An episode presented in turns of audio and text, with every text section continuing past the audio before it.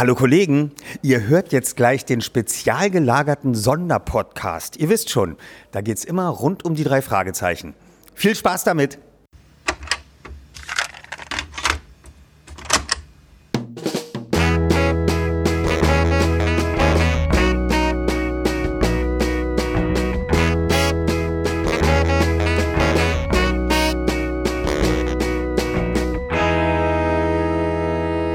Spezial gelagerte Sonderpodcast. Drei Jungs analysieren jeden Fall. Moin Moin, herzlich willkommen zum spezial gelagerten Sonderpodcast Nummer 18. Mein Name ist Tom und mit mir dabei sind wie immer meine Kollegen Olaf. Hi, du hast nicht Hallo und herzlich willkommen gesagt. Und Sebastian.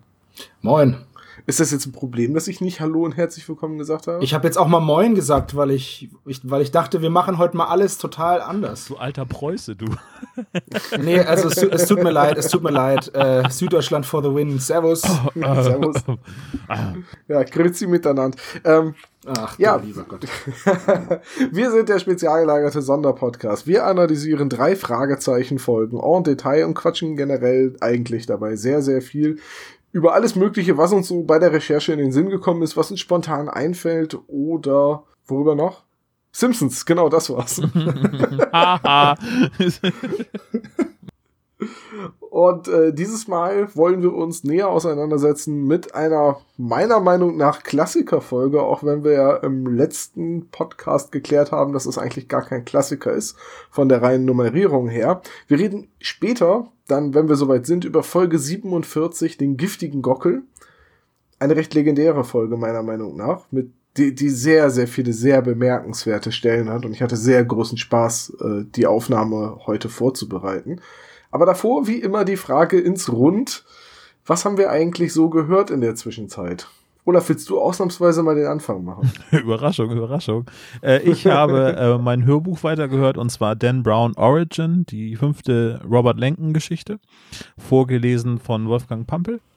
Äh, hat der auch schon die anderen gelesen? Ja, der hat auch die anderen gelesen. Und ich muss ja sagen, als es damals, ich habe erst die Hörbücher gehört von Sakrileg und äh, Illuminati äh, in der richtigen Reihenfolge auch, also erst Illuminati und dann ist Sakrileg, äh, habe ich mich dann geärgert, dass dann äh, Tom Hanks äh, die Verfilmung äh, drehen wird und nicht Indiana Jones, also Harrison Ford. Ach, weil Wolfgang Pampel ist die Synchronstimme von Harrison Ford. Ne? Genau, hast du miteinander verknüpft gerade diese beiden Informationen, die ich so eigentlich separat voneinander rausgehauen habe. Ne? Mensch, Tom, hast du irgendein Gehirnmittel zu dir genommen? Ja, hier, gefällt's mir, Junge. Hier hast du zwei Gutscheine. du Fettbacke. ihr Affengesichter. ihr. äh, nein, ich, ich habe nur gerade überlegt, so, hä, Wolfgang Pampel ist doch gar nicht die Synchronstimme von Tom Hanks. Richtig. Das war eigentlich Arne Elsholz, der auch leider viel zu früh gestorben ist. Eine großartige Synchronstimme. Ist der, hat der irgendwas mit Andreas Elsholz zu tun? Hm? Nee, leider nicht. Hat, ah, okay. Also, Hätte ja sein können. Nee, die haben nichts miteinander zu tun. Punkt. Äh, Olaf, da habe ich jetzt doch mal eine Frage. Mhm. Magst du die Dan Brown-Geschichten? Äh, also findest du die wirklich, also würdest du wirklich sagen, das sind Bücher, die man gelesen ge haben muss oder gehört haben muss? Oder das sind hm. Geschichten, die man kennen sollte? Also Dan Brown, also der hat schon, also es gibt ja die Robert Lenken-Geschichten, die finde ich ganz okay. Also da ist er ja so in den heimischen Gefilden, wo es um, um Religionen geht. Ich glaube, Dan Brown hat auch irgendwie, äh, also religiöse äh, Vorgeschichte, eine religiöse Vorgeschichte. Ähm, es gab ja noch so die anderen Geschichten, ich weiß gar nicht mehr, wie die hießen, irgendwie Meteor, Meteor. und so weiter. Das sind so pseudowissenschaftliche Geschichten gewesen. Äh, genau, also Diabolus fand ich ganz schlimm. Äh, da ging es um Kryptographie und äh, studienbedingt habe ich mich auch ein bisschen mit Kryptographie be äh, besch äh, beschäftigt.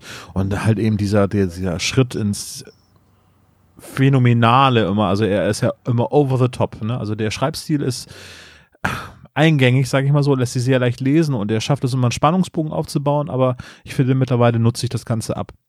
Weil du hast immer Kapitel, die so drei, vier Seiten lang sind oder eben irgendwie ein Kapitel, was fünf Minuten gesprochen wird eben.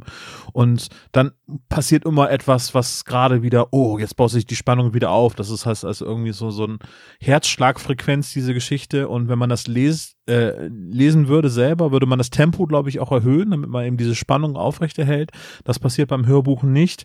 Deswegen habe ich mich dazu entschieden, immer nur die gekürzte Fassung zu lesen, weil ich habe das davor das Hörbuch gehört? Ich habe die Dan Brown Bücher, das erste Illuminati, habe ich in der Oberstufenzeit gelesen. Und da fühlte ich mich davon auch noch wirklich gut unterhalten. Und dann habe ich Da Vinci Code gelesen und danach dann Meteor.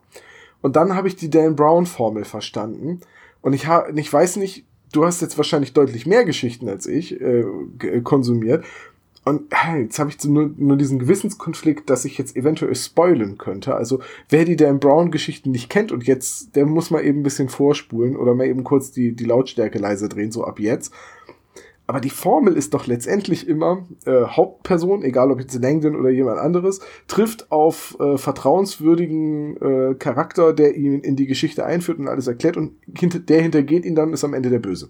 Genau, es ist immer der Mentor. Es ist immer der Mentor, gerne auch ein behinderter Mentor und also es ist immer der, wo man sagt, oh wow, was? Das hätte ich ja nie, obwohl es halt einfach der einzige Gegenpart ist. Also, ja, bei, bei Meteor ging es ja irgendwie um ich glaube, um außerirdische Lebensformen, die so Proben, die außerirdische Lebensformen beinhalten könnten. Und äh, da kam dann raus, dass das alles gefaked ist. Und dahinter steckte dann ja irgendwie der Chef von der Hauptperson. Und bei Lenken im ersten Teil ist ja der, äh, wie nennt sich das, der kommissarische Papst der Böse. Und bei Sakrileg ist dann sein Mentor und Ratgeber in Frankreich der Böse. Genau. Nein, ja. umgekehrt.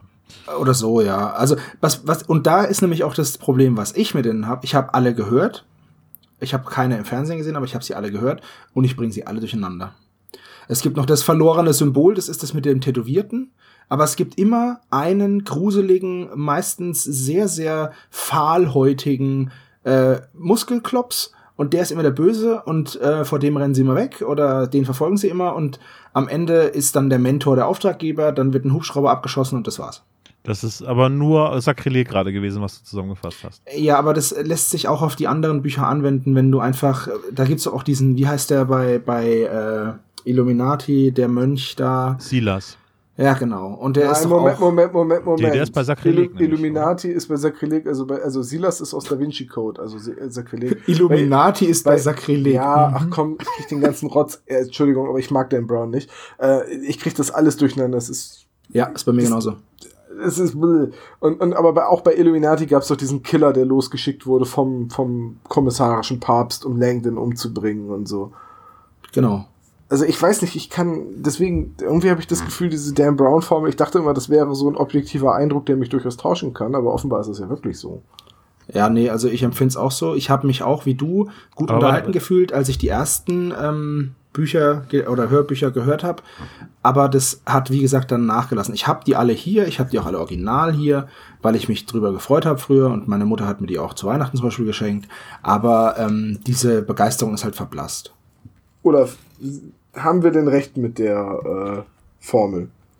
Ja, habt ihr wahrscheinlich. Ähm, wobei ich jetzt widersprechen muss bei der, neuen, bei der neuesten Geschichte eben. Bei Origin ist Robert Lenken der Mentor, der von seinem Schüler, der, also einer seiner Studenten, der hochbegabt ist, wird er eingeladen, weil er etwas ganz Welterschütterndes entdeckt hat. Und ähm, der äh, stirbt dann. Und äh, schon ist diese ganze These dahin, irgendwie mit dem klassischen Dan Brown Code. Na gut, also hat er, hat er in einem Buch mal was anderes gemacht. Äh, aber wie gesagt, äh, ich höre die gekürzte Fassung, weil ich das Gefühl habe, Dan Brown kommt halt einfach so, das wiederholt sich halt alles. Da gebe ich mhm. euch äh, uneingeschränkt recht.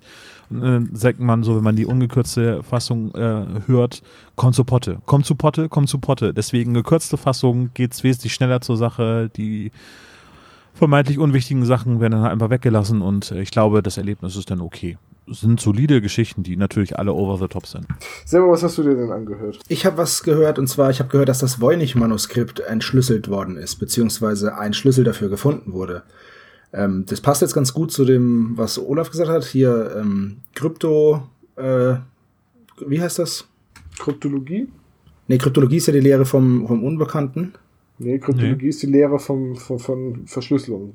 Oder ja, ist es so? Der Geheimhalter. Ja. Okay, Kryptographie gut. ist die Lehre der Geheimschriften. Okay. Kryptologie ist die Wissenschaft von der Geheimhaltung. Genau. Und es passt zu den drei Fragezeichen, weil die ja auch immer Rätselverse und sowas knacken. Und zwar, wer das nicht kennt, das Voynich-Manuskript ähm, ist ein Schriftstück. Das hat sich mal im Besitz des Kaisers Rudolf II. des Heiligen Römischen Reiches befunden. Und das ist bisher in einer nicht identifizierten Schrift und Sprache geschrieben. Da drin sind ganz komische Bilder, ganz krude Bilder von irgendwelchen Pflanzen, die es so gar nicht gibt. Dann ist da drin ein Bild von einem Pool mit acht Frauen und lauter so ganz komisches Zeug. Und jetzt sind sie, haben sie diesen, diesen Text einer künstlichen Intelligenz gegeben zum Entschlüsseln. Und Tom? hier tatsächlich, was dann? Haben Sie die Nein, achso, nein, eine, eine künstliche Intelligenz. Und Ach auf so. jeden Fall, und auf jeden Fall, äh, und zwar war das ähm, ein Wissenschaftler einer Universität in Alberta, Kanada.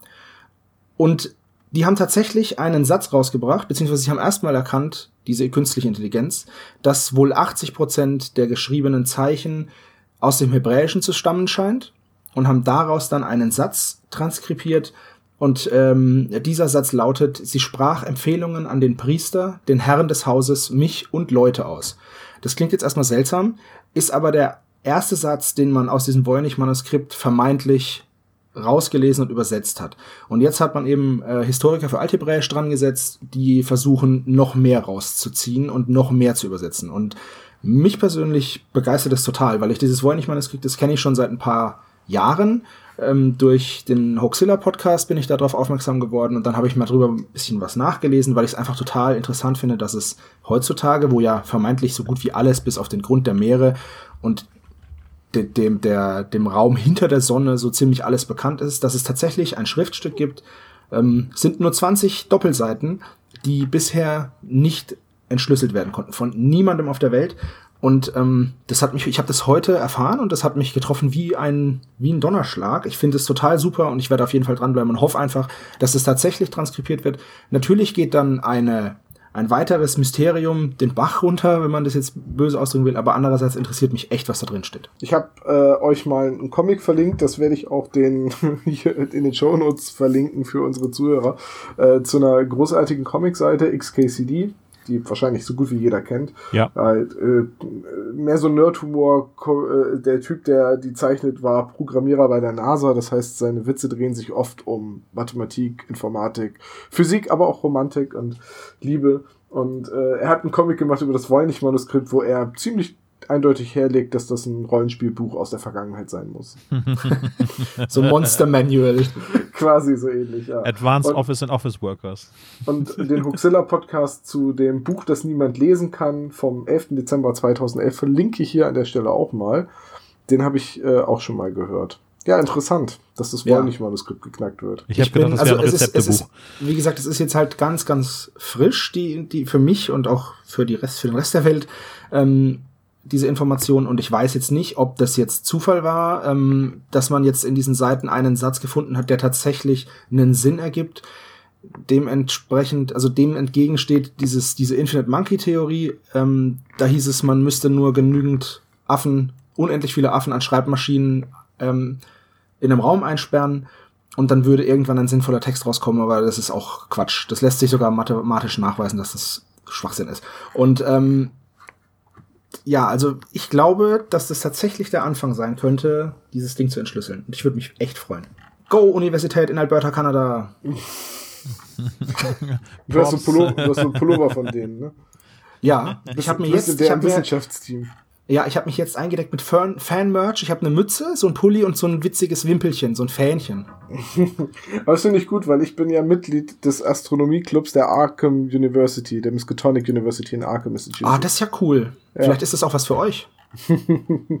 also ich werde ich werd Tom dazu nötigen, ähm, den, äh, den Bericht und die, den Wikipedia-Link zum Voynich-Manuskript mal hier unter die Folge zu ballern.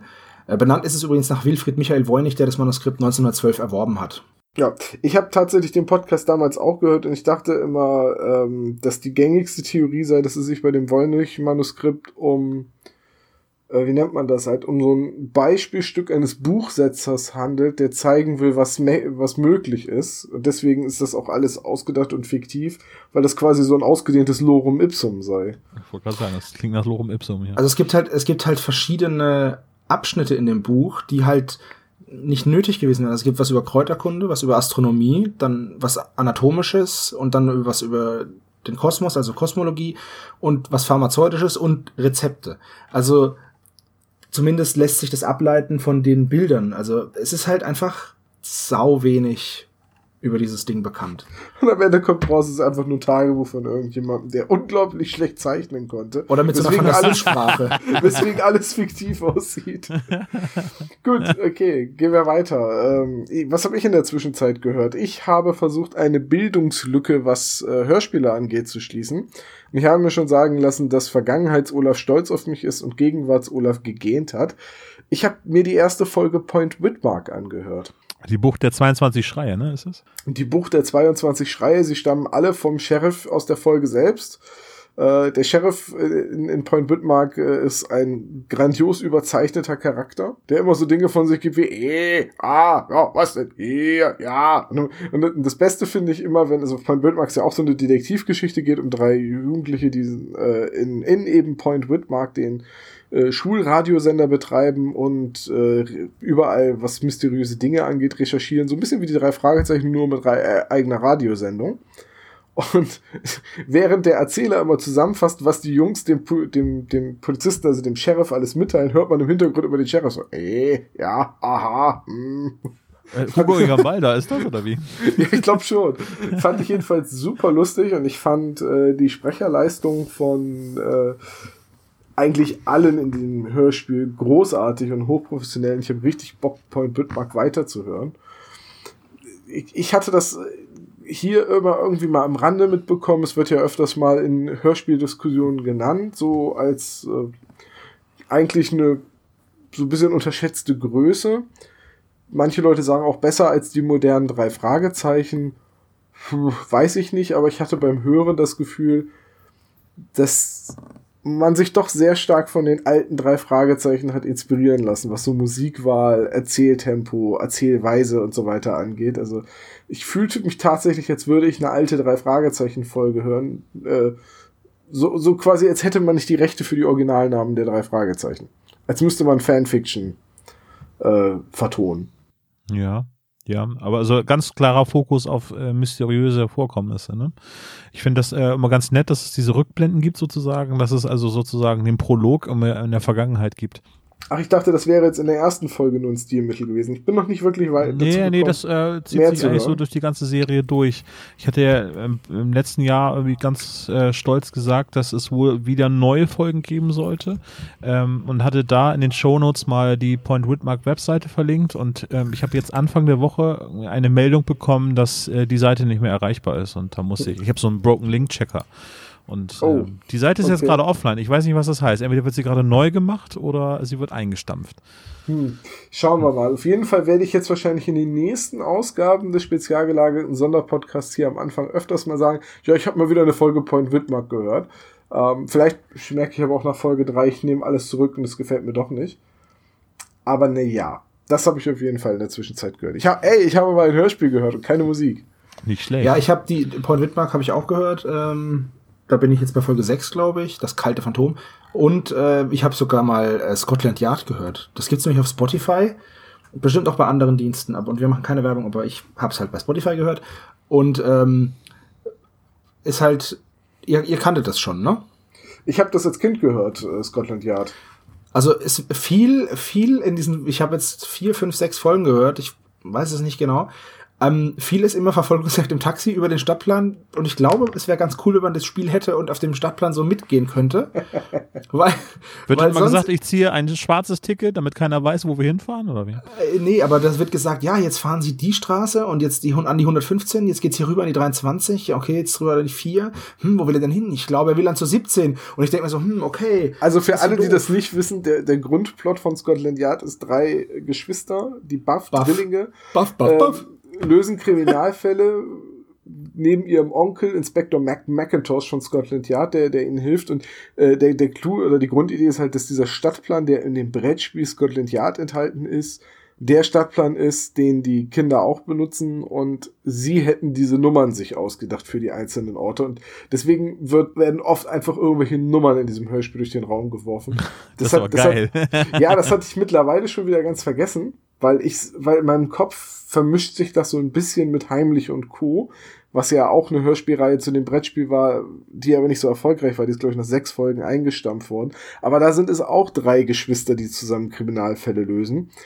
Und deswegen ist das in meinem, in meinem Kopf so ein Brei. Aber ja, Scotland Yard, oh, da Also- kommen Erinnerungen hoch. Das, das ist halt äh, Betty, Benny und Buck Buff und Sascha Dräger ist Benny Buff. Und das Coole ist, dass er Stimmt, in den das Filmen, ist ja, das ist ja hier. Äh, genau, das ist Tim beziehungsweise Tarzan, und Tarzan, er wird in den ja. ersten paar Folgen, ich habe jetzt genau, ich habe jetzt gerade mal geschaut, es gibt insgesamt 29 Folgen und ich habe bis Folge 7 gehört, die Diamantenerbsen, das habe ich noch gehört.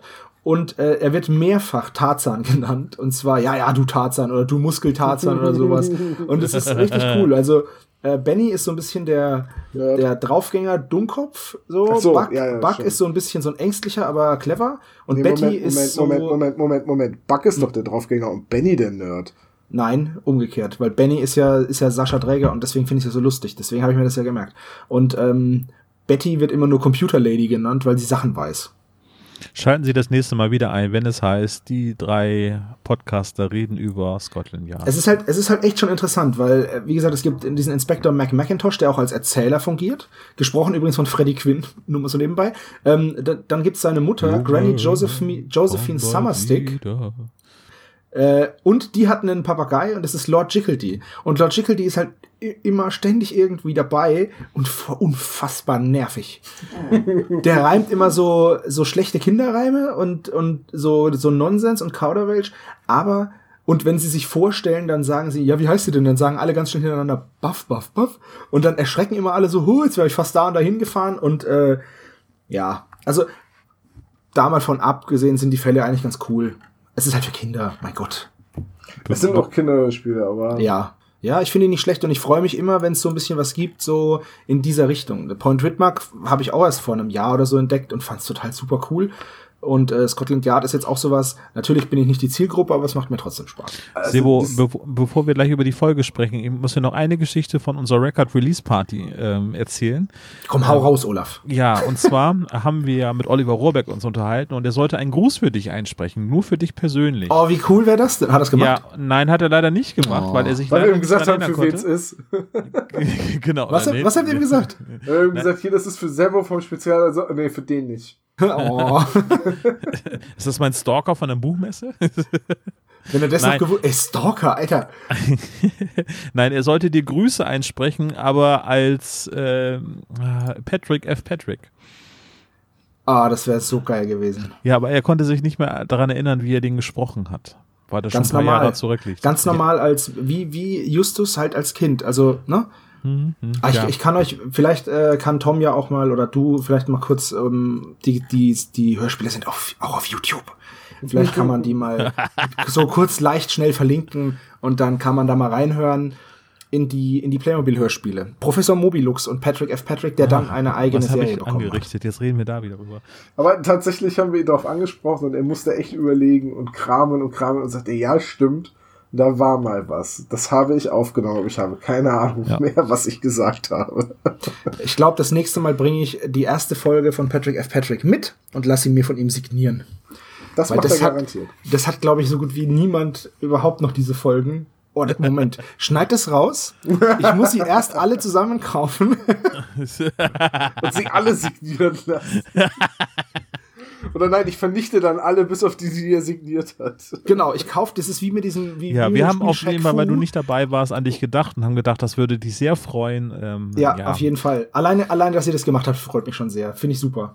Aber über ihr, ihr habt jetzt gerade die Record Release Party angesprochen und äh, ihr habt ja schon ein bisschen unsere Hörer in den in den Kommentaren geteased und ich war ja auch nicht dabei und ich habe auch noch nicht mit über euch drüber geredet. Deswegen lasst doch mal da ein paar Infos raus. Wieso, wir haben doch in Folge äh, 17 über den Phantomsee haben wir doch sogar schon ein bisschen was zu Verbrechen im Nichts erzählt. Ja. Ohne zu Ja. spoilen.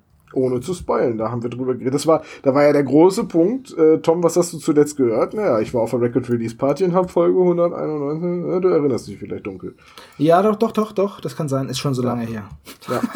mittlerweile, ist, mit, mittlerweile ist die Folge 191 ja auch schon wieder ein alter Hut. Jeder hat sie gehört, jeder kennt sie. Die ersten Leute haben gesagt, sie gefällt ihnen. Manche haben gesagt, sie gefällt ihnen nicht. Also eigentlich wie immer bei den drei Fragezeichen und den neuen Folgen. Ja, also ich habe sie persönlich noch nicht gehört, ähm, weil ich sie tatsächlich noch nicht habe und das wird aber die nächsten Tage nachgeholt. Wollen wir denn jetzt äh, zum giftigen Gockel übergehen? Das können wir direkt mal machen. Können wir eigentlich machen, ja. Gute Idee. Womit fangen wir an? Mit dem giftigen Gockel. Sebastian, Wie wäre es denn Möchtest mit dem du uns- Anfang? Möchtest du uns eingrooven? Das kann ich gerne machen. Klappentext? Millionenmenschen werden sterben. Also nein, es sind Das ist wirklich gemacht. Melonen, Frauen Also. lieben mich. Also, Millionen Menschen werden sterben, flüstert Julia Crown im Traum nach einem schweren Autounfall. Wer ist der Täter? Die drei Detektive schalten sich ein und ein Wettlauf mit der Zeit beginnt. Schon bald merken die drei Freunde, dass sie auf der richtigen Spur sind, denn ihr unbekannter Gegner schlägt zurück. Ähm, das war's? das ist der Klappentext und ich habe selten einen so vagen Klappentext gelesen, aber er passt. Nee, Moment, das ist der gesamte Klappentext? Das ist der Klappentext. Hast du was Ja. Längeres, Tom? Nee, ich hätte jetzt erwartet, dass der länger ist. Also erinnere dich an den Phantomsee, wo eigentlich das halbe Buch auf der Schallplatte drauf stand. Ein giftiger Gockel ist so ein Zweisetzer. Das ist schon erstaunlich. Genau, also das Ja. ist genau das, was wir haben und äh, das war's.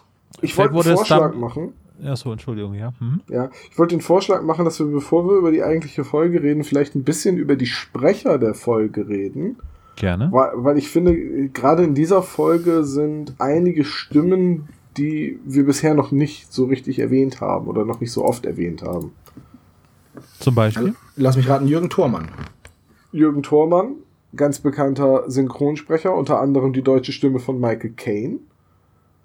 Äh, dann haben wir Kerstin Dreger, die Kelly Madison spricht. Wo ihr jetzt gesagt habt, das sei die erste Folge, in der Kelly auftaucht. Und ich glaube euch das jetzt auch einfach mal, weil die alten Folgen, äh, was da in welcher Folge das erste Mal auftritt, weiß ich sowieso erst, wenn ich es gehört oder gelesen habe.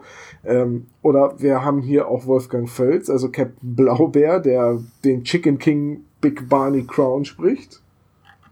Und mit äh, Pandro Mischkin haben wir einen der ersten Auftritte von Michael Haag, der jetzt ja auch die deutsche, der, die, deutsche Stimme, sag ich schon, der jetzt ja auch die neue Stimme von Skinny Norris ist. Zumindest war er das in die flüsternden Puppen, dem letzten Auftritt von Skinny Norris. Ganz richtig, Herr General.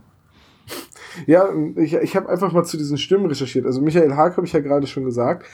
Ich persönlich finde Michael Haag in, in dieser Folge, also der, so wie er Pandro Mischkin spricht, wäre er für mich tatsächlich ein besserer Morton-Ersatz als ein besserer, äh, als, als jetzt Skinny Norris. Ähm, Stimmt, vor allem in der Küche, wo er sagt, Zivilisten, Sir. Zivilisten, Sir. Ja, Herr General. Oder äh, Drippin' Chicken kommt sofort. Das klingt für mich, also ich, ich glaube, er könnte fast besser Morton ersetzen als Skinny Norris. Deswegen- Aber ist das nicht, ist das nicht total interessant, weil, wie gesagt, war ja beides derselbe Sprecher, dann Ja. müsste doch auch dieses, diese, diese Zweistimmigkeit müsste dann doch auch in ihm schlummern, wenn er. Naja, nicht, Skinny nicht Norris hat er ja jetzt auch hart gesprochen und Pandro Mischkin sieht man ja. Ja, aber ganz ehrlich, als ich gehört habe, dass das Skinny Norris sein soll, als ich die flüsternden Puppen das erste Mal gehört habe, habe ich gedacht so, das klingt doch überhaupt nicht wie Andreas von der Meden. Also das ist, das klingt nicht mal, also nicht mal von der, von der Stimmfarbe her oder von der Art zu reden ähnlich. Das ist Ja. eine ganz andere Interpretation. Und wie gesagt, als Morton würde mir die Stimme, glaube ich, gut gefallen. Als Skinny Norris hoffe ich, dass sie noch weitersuchen. Wir müssten eigentlich mal die, die flüsternden Puppen besprechen, oder? Eigentlich ja, ich, ich schlage sie ja jedes Mal vor, aber dann kommt ja Olaf um die Ecke und nimmt irgendwas kleiner als 50. Ja, das ist, das ist jetzt übrigens verboten. Solange wir größer 100 sind, darfst du nicht kleiner 50 sein. Wir- machen wir jetzt hier die Folgen-Voting-Formel. Ja, Ja, das, die das, Folgenquote- nächste- ich sehe das schon das nächste Mal kommen. Olaf sagt Geheimakte UFO. Servo sagt und der Schatz der Mönche und Tom sagt Karpatenhund. Ja, wir, hauen eigentlich, wir, wir sagen sag, immer, gewonnen. wir, wir, wir besprechen jetzt nur noch Karpatenhund, weil wenn einer, wenn einer eine Folge nimmt, die einem nicht passt, immer den Karpatenhund. ja, genau, das ist eigentlich, Direkt eigentlich ist das voll der gute. Joker. Wenn die anderen beiden so richtige Scheißfolgen vorstellen, sagst du einfach irgendwas kleiner 10 und weißt, du hast gewonnen. Es gibt keine Scheißfolgen bei den drei Fragezeichen, es gibt Folgen. Todesflug. Entschuldigung, habe ich gerade verwechselt. Ähm, Und es gibt gut. Todesflug. Und es gibt Todesflüge. Wo, wo sogar sich nicht mal Oliver Rohrbeck den Seitenhieb auf der Record Release Party verkneifen konnte. ja, Übrigens, ähm, Genau, also Jürgen ähm, Thormann ist übrigens zusammen mit Eckhard Dux der dienstälteste Synchronsprecher Deutschlands. Also Stand 2016, aber die beiden leben noch. Äh, 1928 geboren, jeweils. Beziehungsweise, nee, Eckhard Dux ist sogar 1926 geboren. Und ähm, damit die ältesten Sprecher, die dienstältesten Sprecher Deutschlands. Seit 1950 macht es äh, Jürgen Thormann. krass. Das ist krass, ja ne? ich, ich habe, ähm, da, das verlinken wir am besten auch. Ich habe in der Recherche Na, nachdem ich musste erstmal gucken, wer Jürgen Thormann überhaupt ist. Hab dann rausgefunden, ah, okay, deutsche Stimme von Michael Caine. Hab dann darauf geachtet und gesagt, ah, Don DeLassandro in dieser Folge, ja, das könnte tatsächlich der Butler von Batman sein. Ähm, und hab dann einen YouTube-Kanal gefunden, die Mediapaten, die halt Synchronsprecher interviewen. Und da gibt's ein 10-, 12-minütiges Interview mit Jürgen Thomann, das wir auf jeden Fall verlinken sollten. Das ist sehr interessant. Der hat auch bei Professor van Dusen äh, mitgesprochen übrigens, ne? Immer so Nebenrollen. Richtig. Der hat sogar ähm, bei Masters of the Universe war er Ram Man und Zodek. bei den drei Fragezeichen hat er in vielen Folgen mitgemacht. Bei Bibi und Tina hat er mitgespielt. Bei Benjamin Blümchen.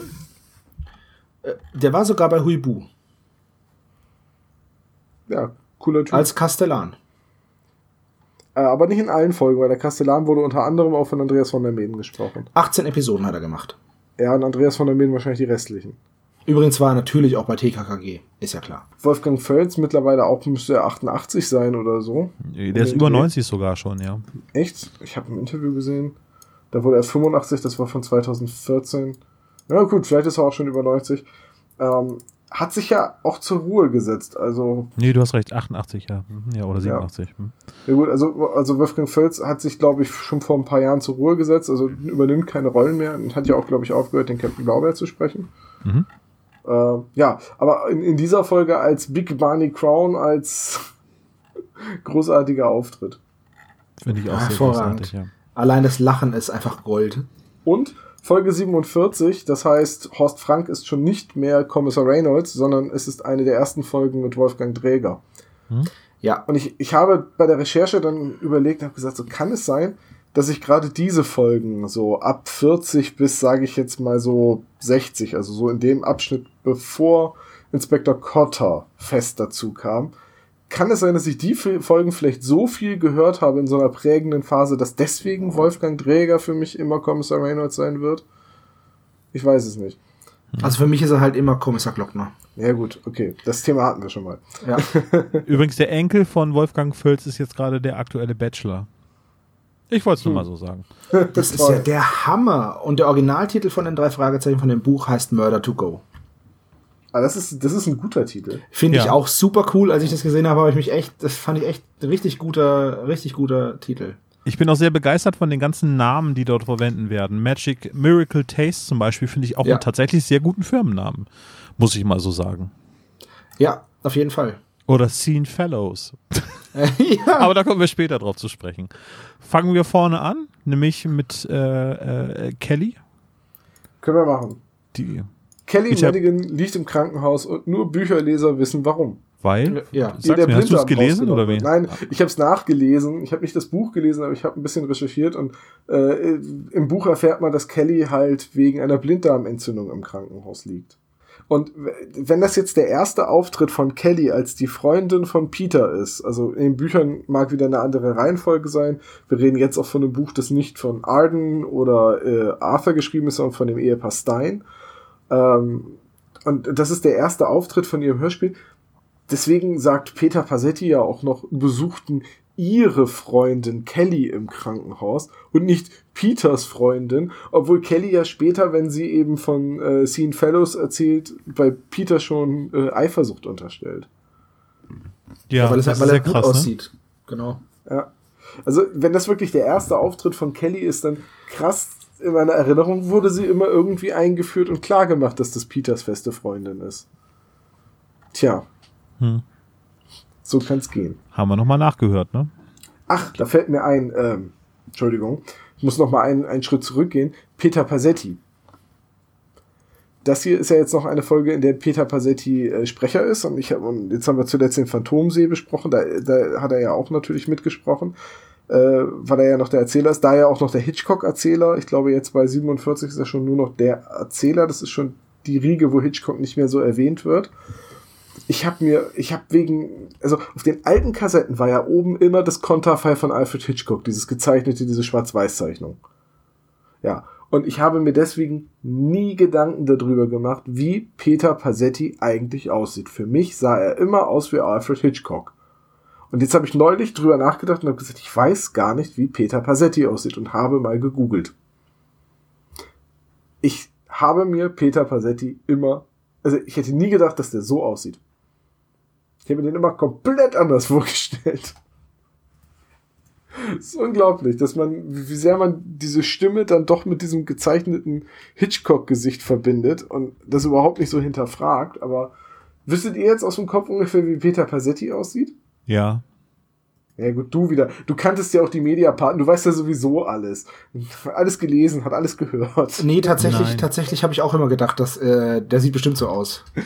Ich habe So. ja noch die, die Schallplatten äh, von den drei Fragezeichen und da wurde er ganz oft auf dem auf der Rückseite angezeigt. Ah, okay, da war er als Erzähler dann quasi. Also, hinten das machen sie ja heutzutage immer noch oder nee, das lassen sie mittlerweile wieder weg, irgendwie, weil das Ja, äh, genau. die Illusion jetzt zerstört. Aber äh, bis, äh, bis in die 100er Folgen hinein haben sie auch immer die Sprecher mit Bildern abgebildet und früher war es eben ganz auf Peter Passetti, der auf der Rückseite zu sehen war, weil er damals von dem Ensemble, die das gesprochen haben, äh, der bekannteste war.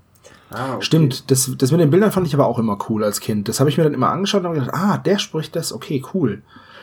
Stimmt, das habe ich auch gemacht. Aber das ist mir nicht in Erinnerung geblieben, dass das wie Peter Passetti aussieht. Also ich habe die alle wieder vergessen. Also Ich glaube, ich, glaub, ich habe aber auch Peter Passetti in keinem seiner Filme oder irgendeiner anderen Hörspielreihe oder wie auch immer jemals wahrgenommen. Also laut Wikipedia habe ich mal nachgesehen, hat er wohl auch in einer Folge Airwolf mitgesprochen, aber Herrgott, was ist schon eine Folge Airwolf? Ne? Also Ich habe halt äh, noch Hörspiele von Sherlock Holmes, wo äh, Peter Passetti den Sherlock Holmes spricht. Ah, die sind ja. aber ganz alt, die Hörspiele. Ja, die sind ganz alt. Äh, WDR-Hörspiele aus den uh, 60ern. 60ern, ja, ich glaube auch. Ja gut, dass, dass dir ähm, Peter Passetti nicht in der Filmografie irgendwie aufgefallen ist. Der hat 1941 seinen ersten Film gedreht und zwei, 1992 seinen letzten. Ja, aber, aber er hat auch bei viel bei der Alte und bei Derek mitgespielt und das Ja, habe ich als. Kind durchaus geguckt. Ja, weiß Naja. ich nicht. Also Egal, Justus, hol schon mal den Wagen. Ähm, genau. Gut, wollte ich jedenfalls so gesagt haben, Peter Passetti macht die Einleitung, Justus und Peter besuchen Kelly im Krankenhaus, als ein Mädchen eingeliefert wird, wo Justus sofort richtig schlussfolgert, dass die wohl schwere Verletzungen aufgrund eines Verkehrsunfalls hat. Und eine Gehirnerschütterung. Naja, schwere Verletzung würde ich nicht sagen, weil sie wird ja reingerollt und er sagt, Aber sie ist bewusstlos. Ja, sie ist bewusstlos, aber ja, sind nur Abschürfungen und, Pre und Pla äh, Prellungen, ist nichts gebrochen, ähm, keine inneren Blutungen. so voll, so ja, okay, alles, alles fresh, äh, macht euch keinen Stress, ihr könnt sie eigentlich auf dem Gang stehen lassen. So, so kommt Justus darüber so, ja, Moment, ich check das kurz und äh, wird ja dann auch mit vom, vom Arzt mit einem, naja, mit einem lustigen Kommentar bedacht, der geborene Diagnostiker. Ja, Finde ich aber fand ganz ich schon gut. lustig. Ja, ich fand es schon lustig, weil er ist so ein bisschen, er macht hier da schon so ein bisschen einen auf dicke Hose, muss man schon mal sagen. Ja, klar. Ich habe mir da Dr. House als Notiz geschrieben, äh, weil Justus Jonas wird oft mit Sherlock Holmes äh, ähm, verglichen und Dr. House ist ja im Prinzip auch eine Ableitung von Sherlock Holmes eben im medizinischen Bereich. Ja, also ne, er humpelt und äh, ist drogenabhängig Moment, und Moment, sein Holmes humpelt? ja gelegentlich, glaube ich. Achso, aber erst, erst Er hat nach einen dem Gehstock auf jeden Fall, ne? Ja, gut. Ähm, ja, aber Dr. House ist ja, die Parallelen bei Dr. House sind ja wirklich gewollt, denn Dr. House wird ja, glaube ich, in der ersten Folge, äh, in der ersten Staffel auch von meinem, einem Mann angeschossen, der Moriarty heißt. Richtig. Und sein bester Freund heißt Wilson und nicht Watson halt. Das ist Ja. ge genügend Arzt. Parallelen, so genau. Aber auf jeden Fall, da fand ich diese Anspielung der geborene Diagnostiker nicht so abwegig, ja. Tatsächlich nicht, nee. Und äh, dann, äh, was ich richtig geil finde, ist einfach, wo Justus dann sich den Krankenzettel nimmt, nachdem der Arzt und so weiter raus ist, drauf guckt und sagt, hm, Julia Crown. Sagt mir nichts. Dann gehen sie vor die Tür und dann, guck mal, das Big Barney Crown.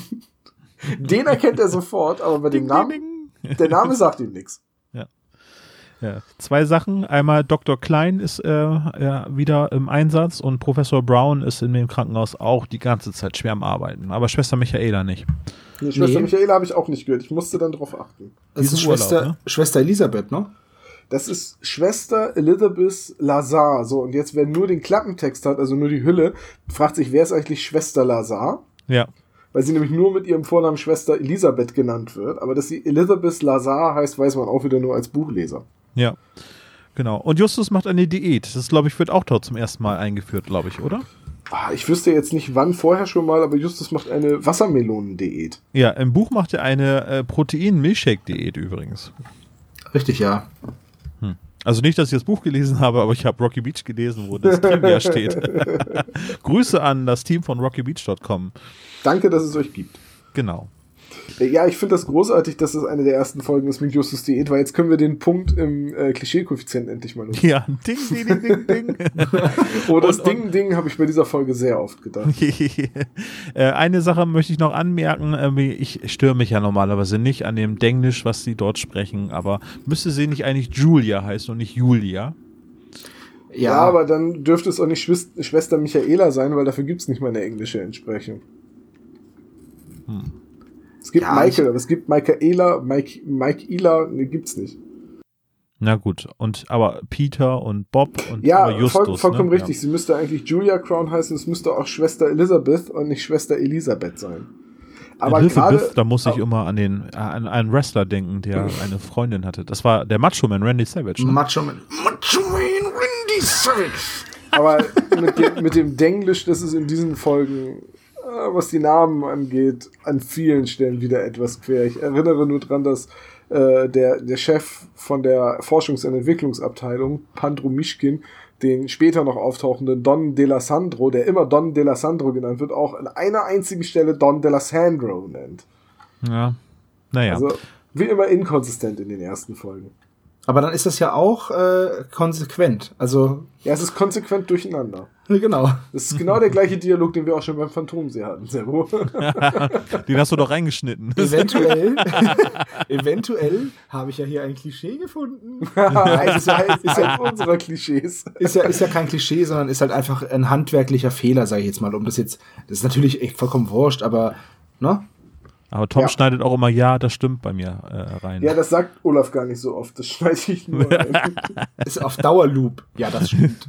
Ja, das stimmt. Jedenfalls treffen sie dann vor dem Krankenzimmer äh, Big Barney, den Hen Chicken King, der sich nach seiner Tochter informiert, dann von Justus die Zimmertür gezeigt bekommt, ne, das Zimmer, aus dem sie gerade rauskommen, und daraufhin Justus zwei Gutscheine in die Hand drückt. Genau. Ja, Junge, hast ganz schön was auf den Knochen. Hier, nimm zwei Gutscheine. Genau, äh, finde ich richtig gut. Hey, du bist fett. Hier, nimm noch ein bisschen Fast Food. Wow. Äh, Richtig Vor gut. Wie, wie Barney halt, obwohl seine Tochter gerade mit nach einem schweren Autounfall ins Krankenhaus gekommen ist, immer noch die Zeit hat, PR und Marketing zu machen. Vor allem, wie viele Gutscheine hat der? Ist er, ist er nicht der Einzige, Justus ist nicht der Einzige, der Gutscheine bekommt. Nee, Kelly kriegt später auch noch zwei. Äh, ich, ich muss da spontan an äh, die eine Nummer aus dem Känguru denken von Marc-Uwe Kling, wo der verrückte Milliardär auftaucht und eine Stunde lang 100-Euro-Scheine durch die Gegend wirft und dann sagt, oh, ich könnte das den ganzen Tag machen und hätte am Ende noch mehr Geld übrig als vorher.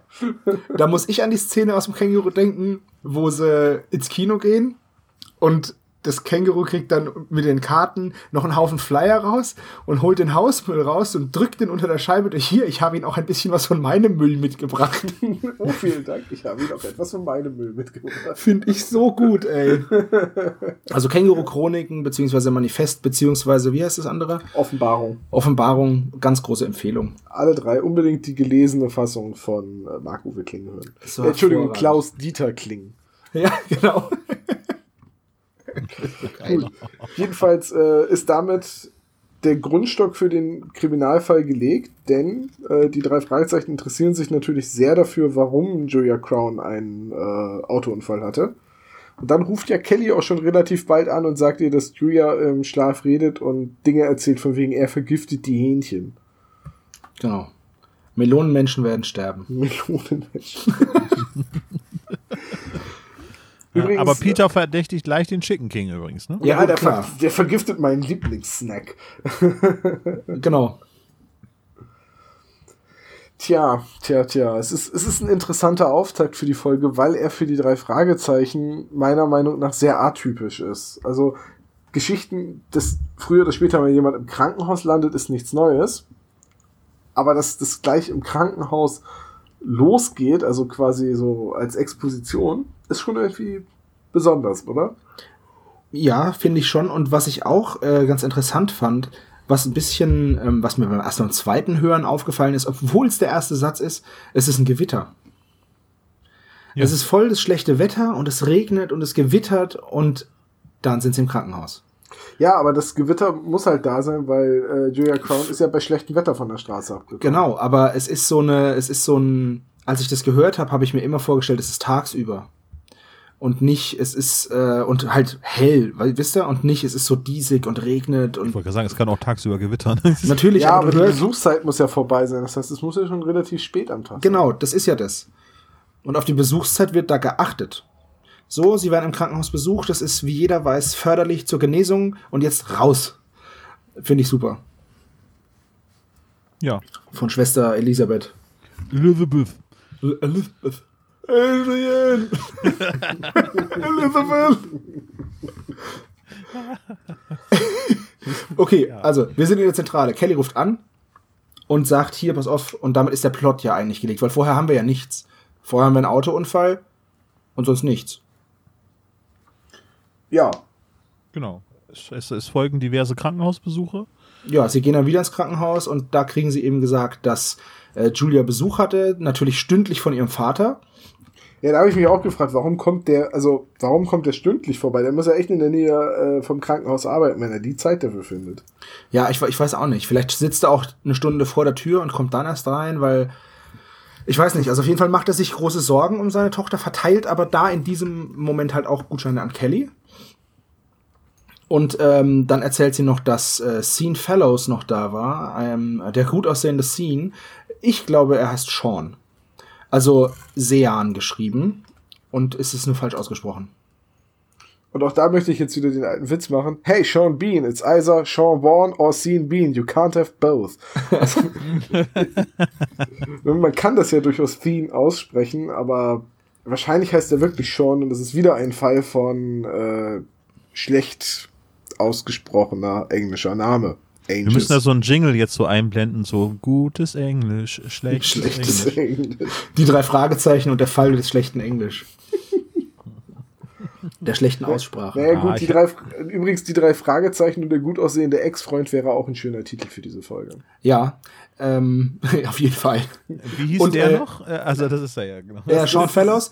Und dann äh, kommt noch eine Freundin von ihr rein und besucht sie. Aber der wichtige Besucher ist ähm, Mr. Sweetness, wie Kelly ihn nennt, ohne dass sie begründet, warum.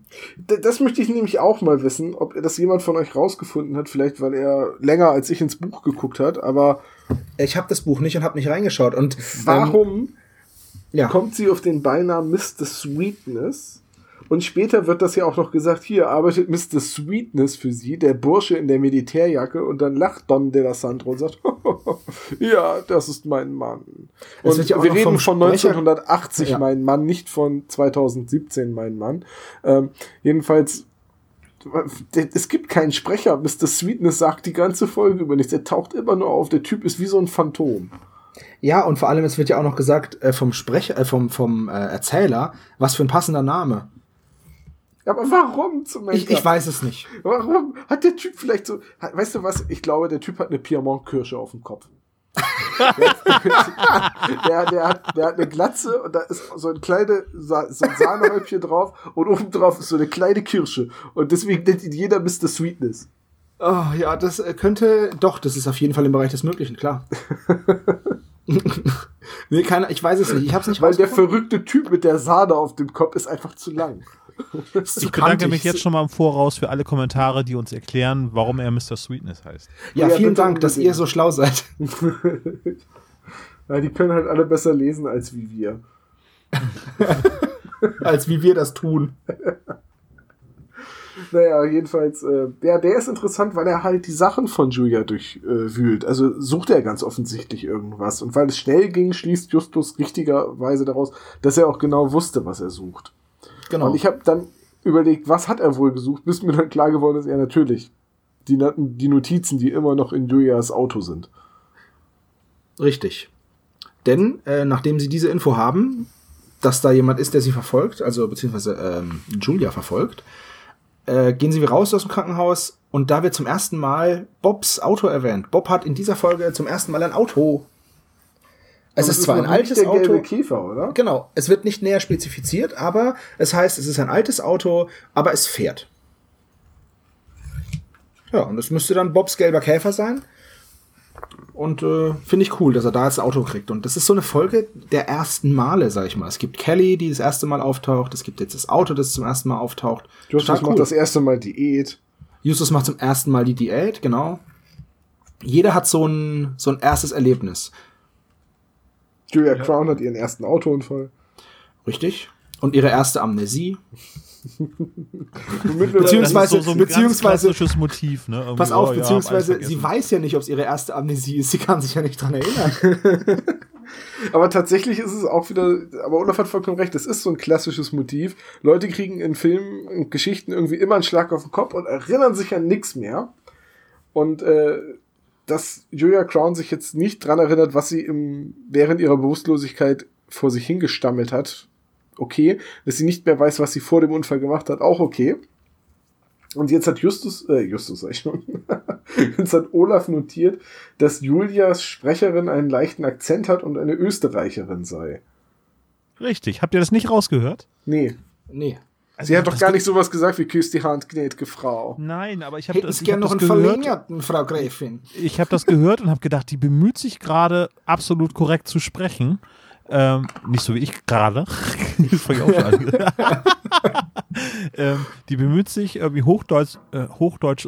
Hochdeutsch. Ja, hallo, hallo, hallo. Ganz ruhig. Die Pferde gehen durch hier. Ähm, Also, sie bemüht sich ganz äh, korrekt Hochdeutsch zu sprechen. Ich habe aber irgendwie das Gefühl immer gehabt, dass da irgendwie so, so ein Nachklang ist und habe gedacht, das klingt so, als wenn die so ein bisschen äh, Schweizer oder äh, österreichischen Akzent irgendwie hat. Und habe das dann nochmal recherchiert und tatsächlich ist es äh, zwar eine Schauspielerin, die Tessa Gasser heißt sie, ähm, die in Hamburg lebt, aber äh, hat äh, österreichische Wurzeln. Tessa Gasser. Gibt es einen österreichischeren Namen? Nee, ja. Also, das, das würde ich doch. Hä? Fal Fal Falco von Beethoven. ja, ja, genau. Das nächste Mal, wenn Justus, Peter und Bob irgendwie einem Österreicher begegnen, heißt der Falco McBeethoven. so. Falco von Beethoven Schinkelgruber.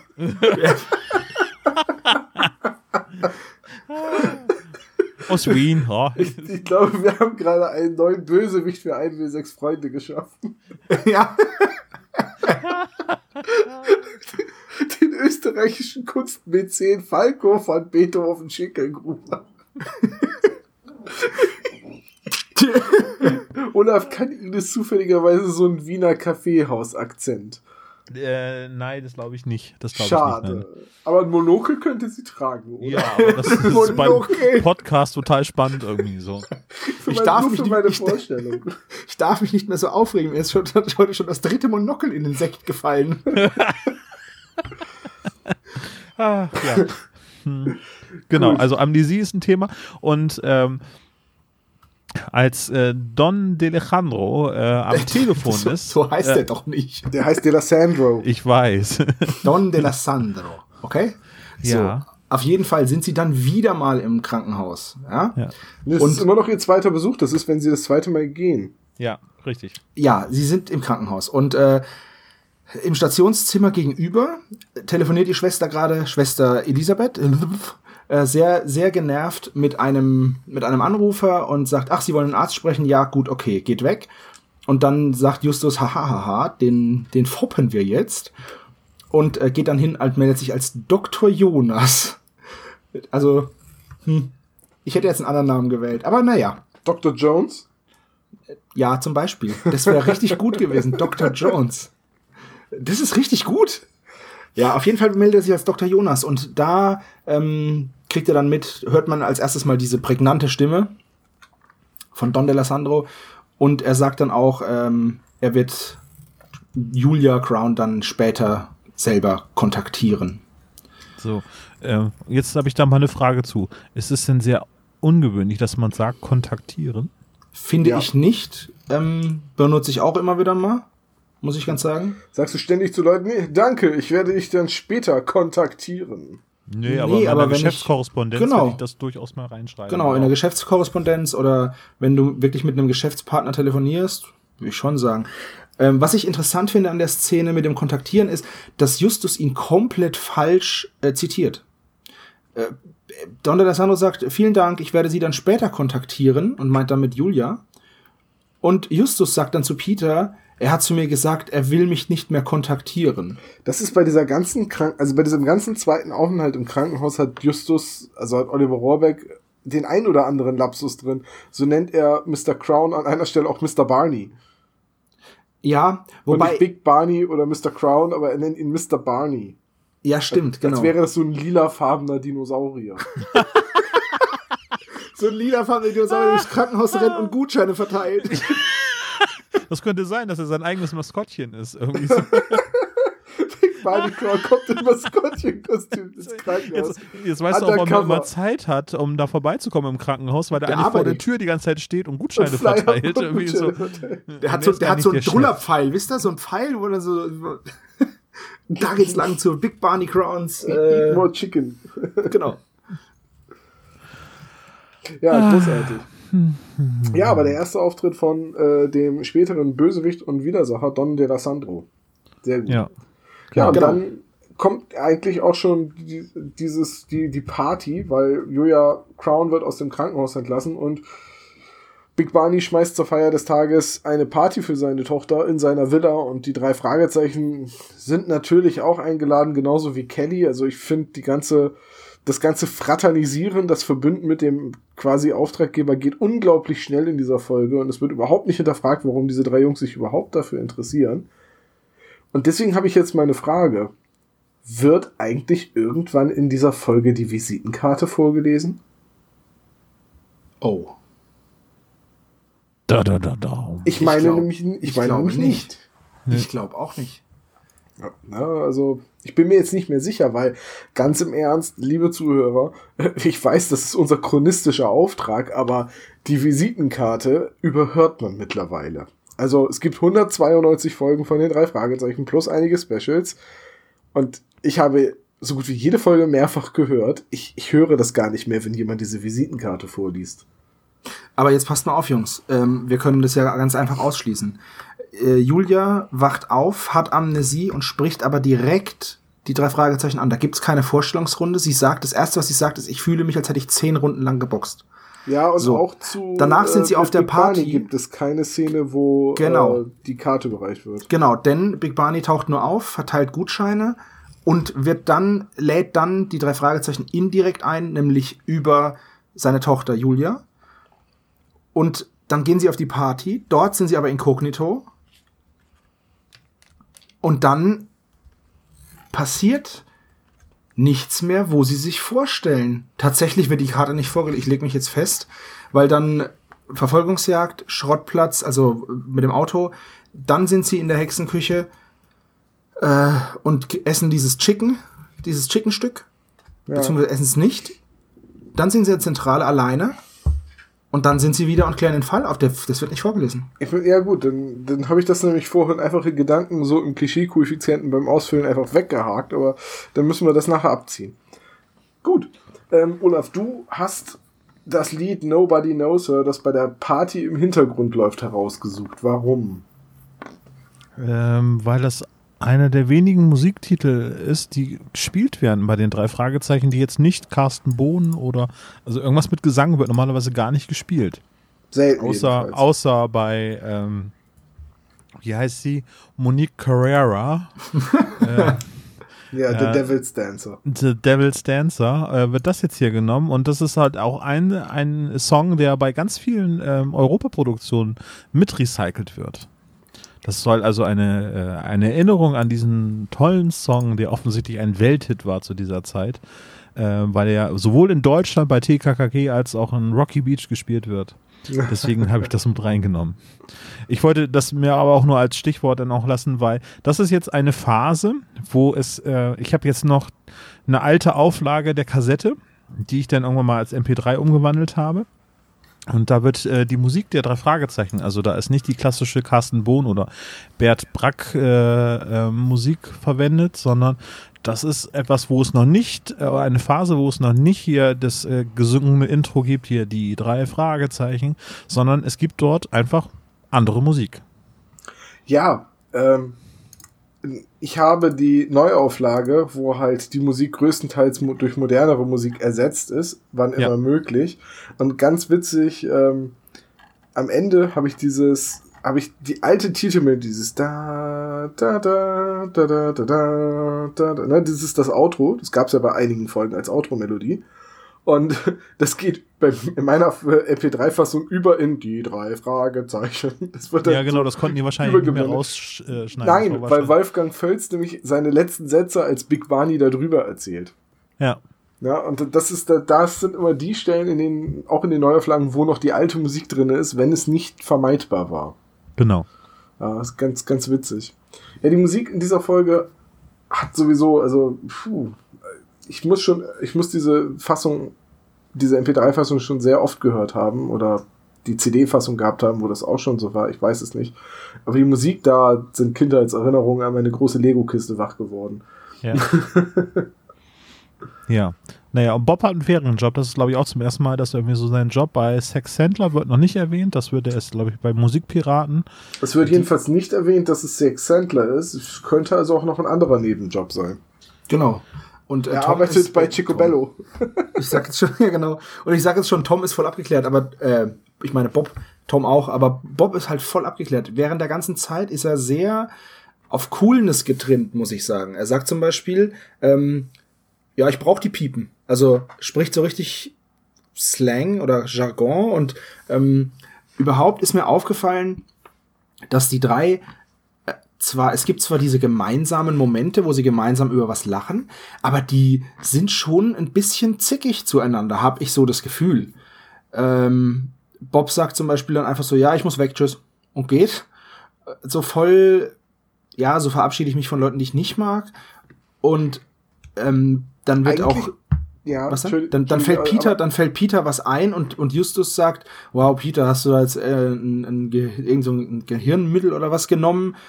Und ähm, auch später, wenn es dann an die Verfolgungsjagd geht und Justus dann sagt, oh Gott sei Dank, hast du, bist du so ein guter Autofahrer. Ach, ein Kompliment von Justus Jonas, sieh mal an. Also das ist so, die sind so voll, weiß ich nicht, so ein bisschen toxic zueinander. Die sind in dieser Folge tatsächlich ein bisschen knatschig untereinander, hat man zuweilen das Gefühl. Und Bob kommt auch sehr wenig vor. Also Ja. Andreas Fröhlich, der, das ist so ein bisschen wie Arnold Schwarzenegger im ersten Terminator. 76 Wörter oder so. Da ist nur noch Universal Soldier besser. I'll be back. Ach nee, das war nicht Universal Soldier. nee, Universal Soldier wird nicht geredet. Das Ja, ist, ich weiß. Ähm, ähm, ähm, ja. Jetzt habe ich Streich es. Muss es rausschneiden. Sorry. Gerade Gedanken verloren. Er ist gerade just in diesem Moment aus dem Fenster geflogen, sozusagen. Ja, aber Nein, ähm, jetzt weiß ich es wieder.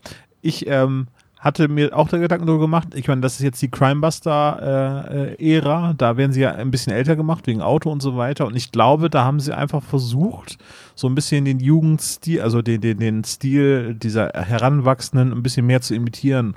Also, ich würde jetzt nicht sagen, guck dir heute die Jugend von heutzutage an, die reden genauso miteinander. Äh, aber ich glaube, dass so irgendwie versucht, so ein bisschen die Coolness irgendwie höher zu hängen, das äh, im Gegensatz zu den Inkarnationen, wo sie 13, 14 sind. So. Ja, ist halt, ähm, wir reden jetzt ja von, von 1990, als es rausgekommen ist. Und ich habe Ja. jetzt gerade mal so gedacht, so, weil mit Coolness und so, Grunge hatte da ja auch so seinen Anfang, beziehungsweise sein, seine Hochzeit war ja nur kurz. Aber vielleicht, wisst ihr, was ich meine? So die coolen 90s, wo es dann in den 80ern war alles flippig und yay! Und in den 90s war es dann so ein bisschen dunkler, beziehungsweise auf der einen Seite ein bisschen düsterer und auf der anderen Seite noch abgedrehter. Auf jeden Fall hatte halt der Geschmack Pause gerade. Aber vielleicht deswegen, dass man versucht, sich sowas, sich da so ein bisschen anzupassen.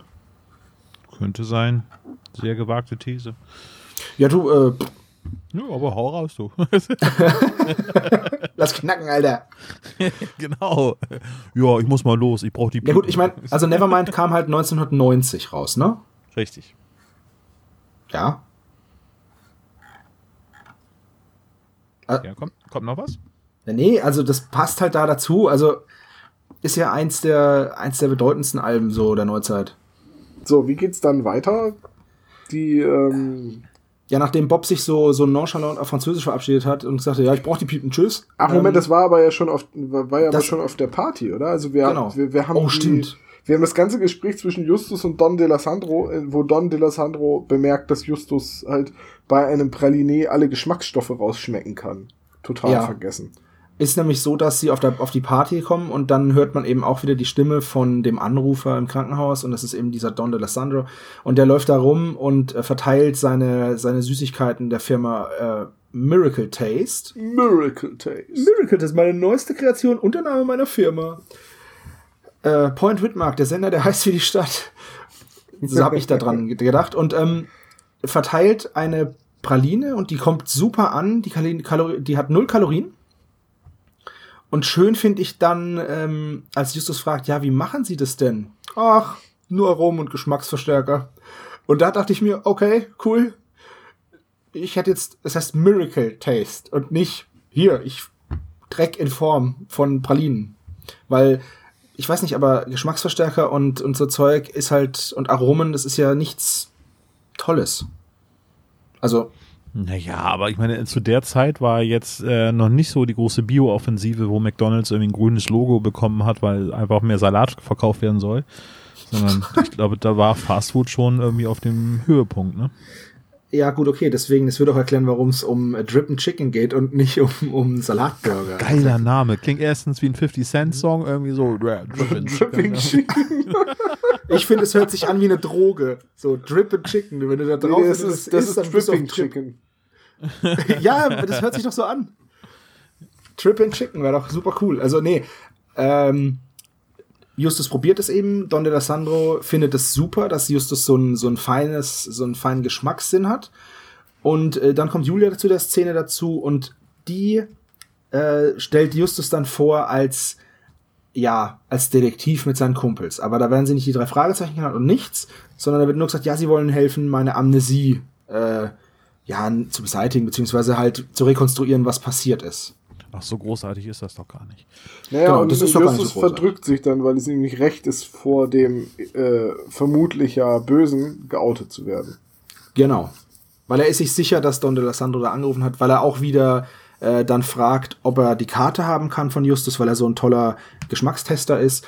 Und er würde ihn doch gerne kontaktieren. Und äh, dann hat's auch der Letzte gemerkt, dass das Don de Sandro ist.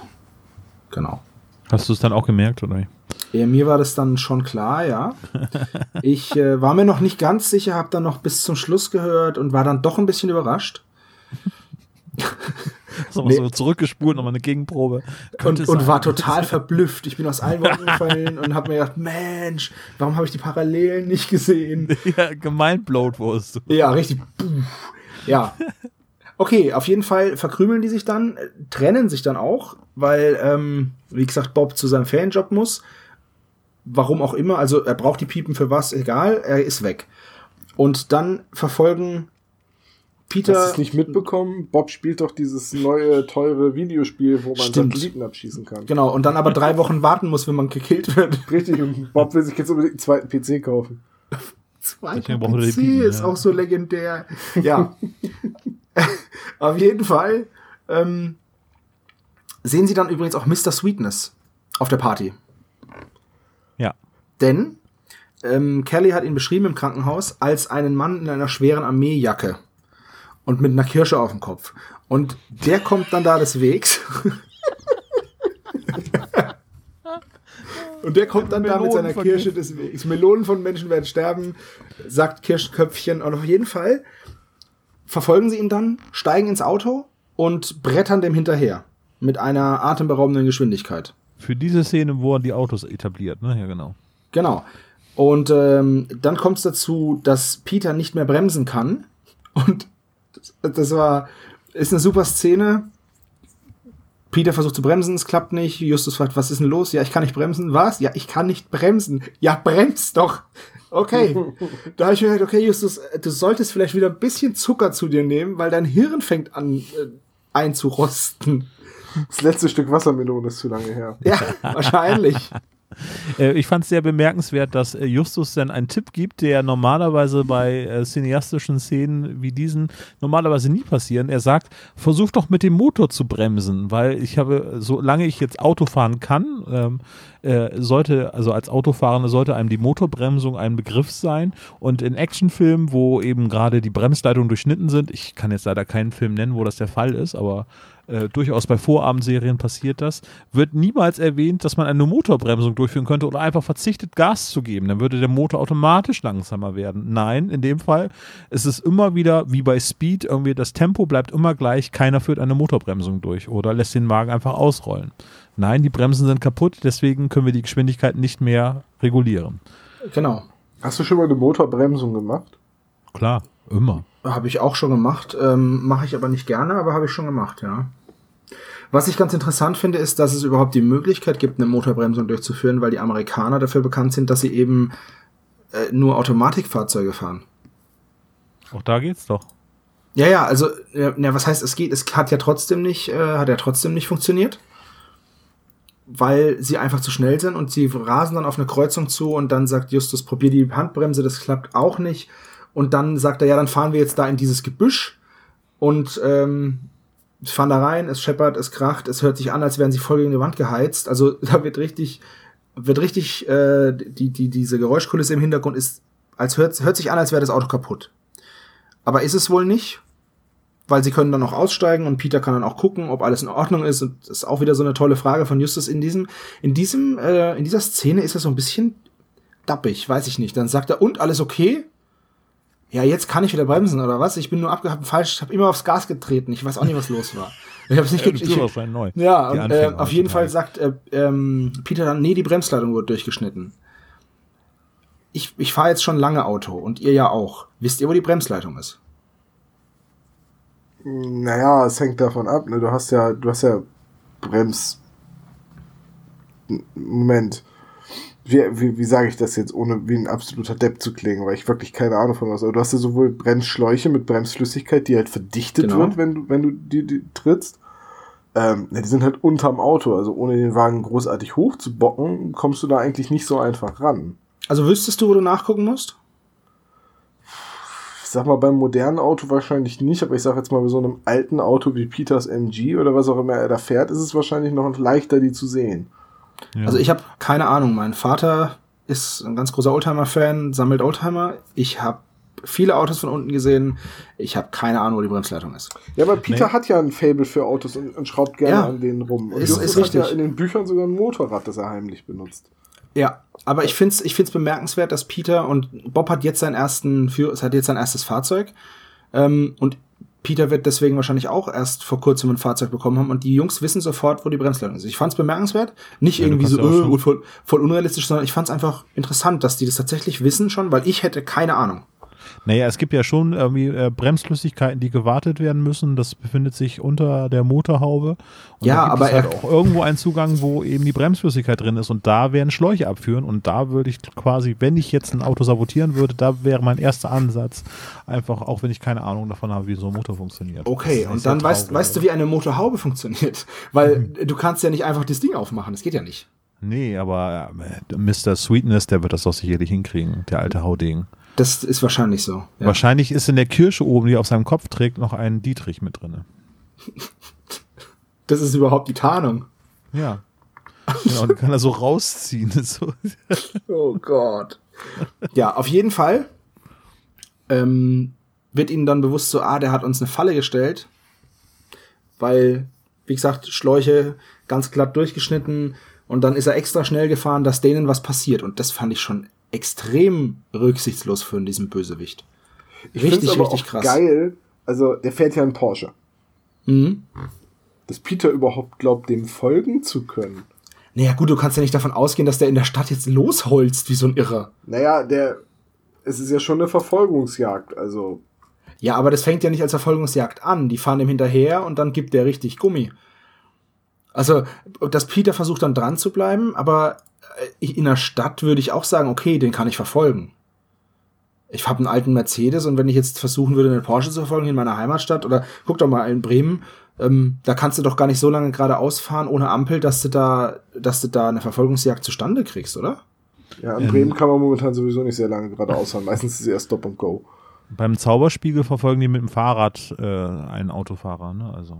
Naja, wie, wie dem auch sei. Also, ähm, ja, in der Verfolgungsjagd. Es ist halt tatsächlich eine der ersten Folgen, in der auch so ein bisschen, ja, wirkliche Gefahr droht. Also wirklich Gefahr für Leib und Leben. Halt einer der vielen Autounfälle der drei Fragezeichen. Ja. Also ich erinnere da nur an die Folge die, Gif- äh, die giftigen Fässer, wo sie erst mit dem Flugzeug abstürzen und dann einen Autounfall haben. Die sollen es einfach lassen zu Also mit den Fahrrädern ist ihnen noch nicht so viel passiert. Ich würde Nee, auch sagen, Jungs, Fahrrad.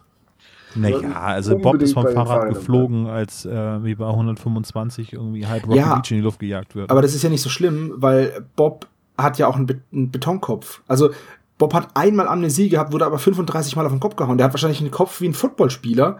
So, so ein Hirn wie ein Footballspieler, so zerlöchert wie SpongeBob, aber naja.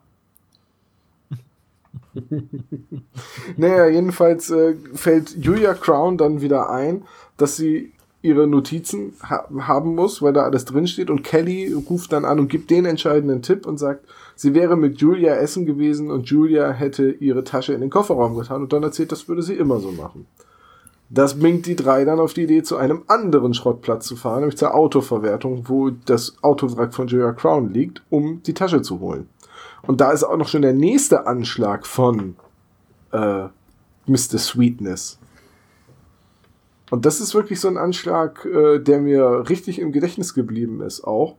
Nicht nur, dass er den Kranführer, der den zerschrotteten Mustang am, am Magneten hat, beseitigt, also irgendwie K.O. schlägt oder äh, niederschlägt und aus dem Kranführerhäuschen zerrt. Nein, er versucht erst das kaputte Auto auf die drei Fragezeichen zu werfen und dann wirft er eine Handgranate oder sowas rein. Eine Bombe, ne? Eine also Bombe, ein Sprengsatz, eine Bombe, wie auch immer. Auf jeden Fall, was ist eine moderne Bombe, die man portabel gut werfen kann? Eine Handgranate. Und das ist schon, das ist ein Maß von Gewalt oder von zerstörerischer Wut oder wie auch immer man es nennen will, wo mir jetzt auf die Schnelle bei den drei Fragezeichen kaum ein Gleichnis einfällt. Oder fällt euch irgendeine Folge ein, wo jemand wirklich einen, einen Sprengsatz nach den drei Fragezeichen wirft, der auch wirklich detoniert? Ich Nee. überlege gerade ganz. Mir schweben so ein paar Szenen gerade so vor, aber ich kann jetzt keine benennen. Ja, und sehr schön finde ich dann, wie Justus sagt, oh, der Wagen brennt, aber der Kofferraum noch nicht. Hopp, Peter, los, komm, hopp. ja, Schnapp ihn dir, bevor der Benzintank Feuer fängt. Ja, vor allem Peter sagt, ja, wenn das jetzt explodiert oder wenn das, wenn das Feuer das Benzin erreicht, dann geht das alles hoch. Ähm, und Justus sagt, ja, ja, aber brennt ja nur vorne. Ja, hopp. Aber Hopp. wie Peter dann auch bereitwillig sofort sagt, okay, mach es. Unterwegs. Genau. Das ist wieder so ein Punkt, wo das, das, das bestätigt aber meine These von Peter, der nur Angst vor Übernatürlichem hat. Solange er sich auf sich selbst und seinen Körper verlassen kann, macht er sowas. Rennt dahin an den Kofferraum und Justus fängt an, fängt an zu grinsen und dann fragt Bob ihn, wieso grinst du jetzt so? Ja, ich bin mit den Gepflogenheiten auf dem Schrottplatz vertraut, da ist keine Flüssigkeit mehr drin, das kann gar nicht explodieren. Und dann sagt Bob, ja, warum machst du das dann? Ja, dass Peter sich ein bisschen beeilt.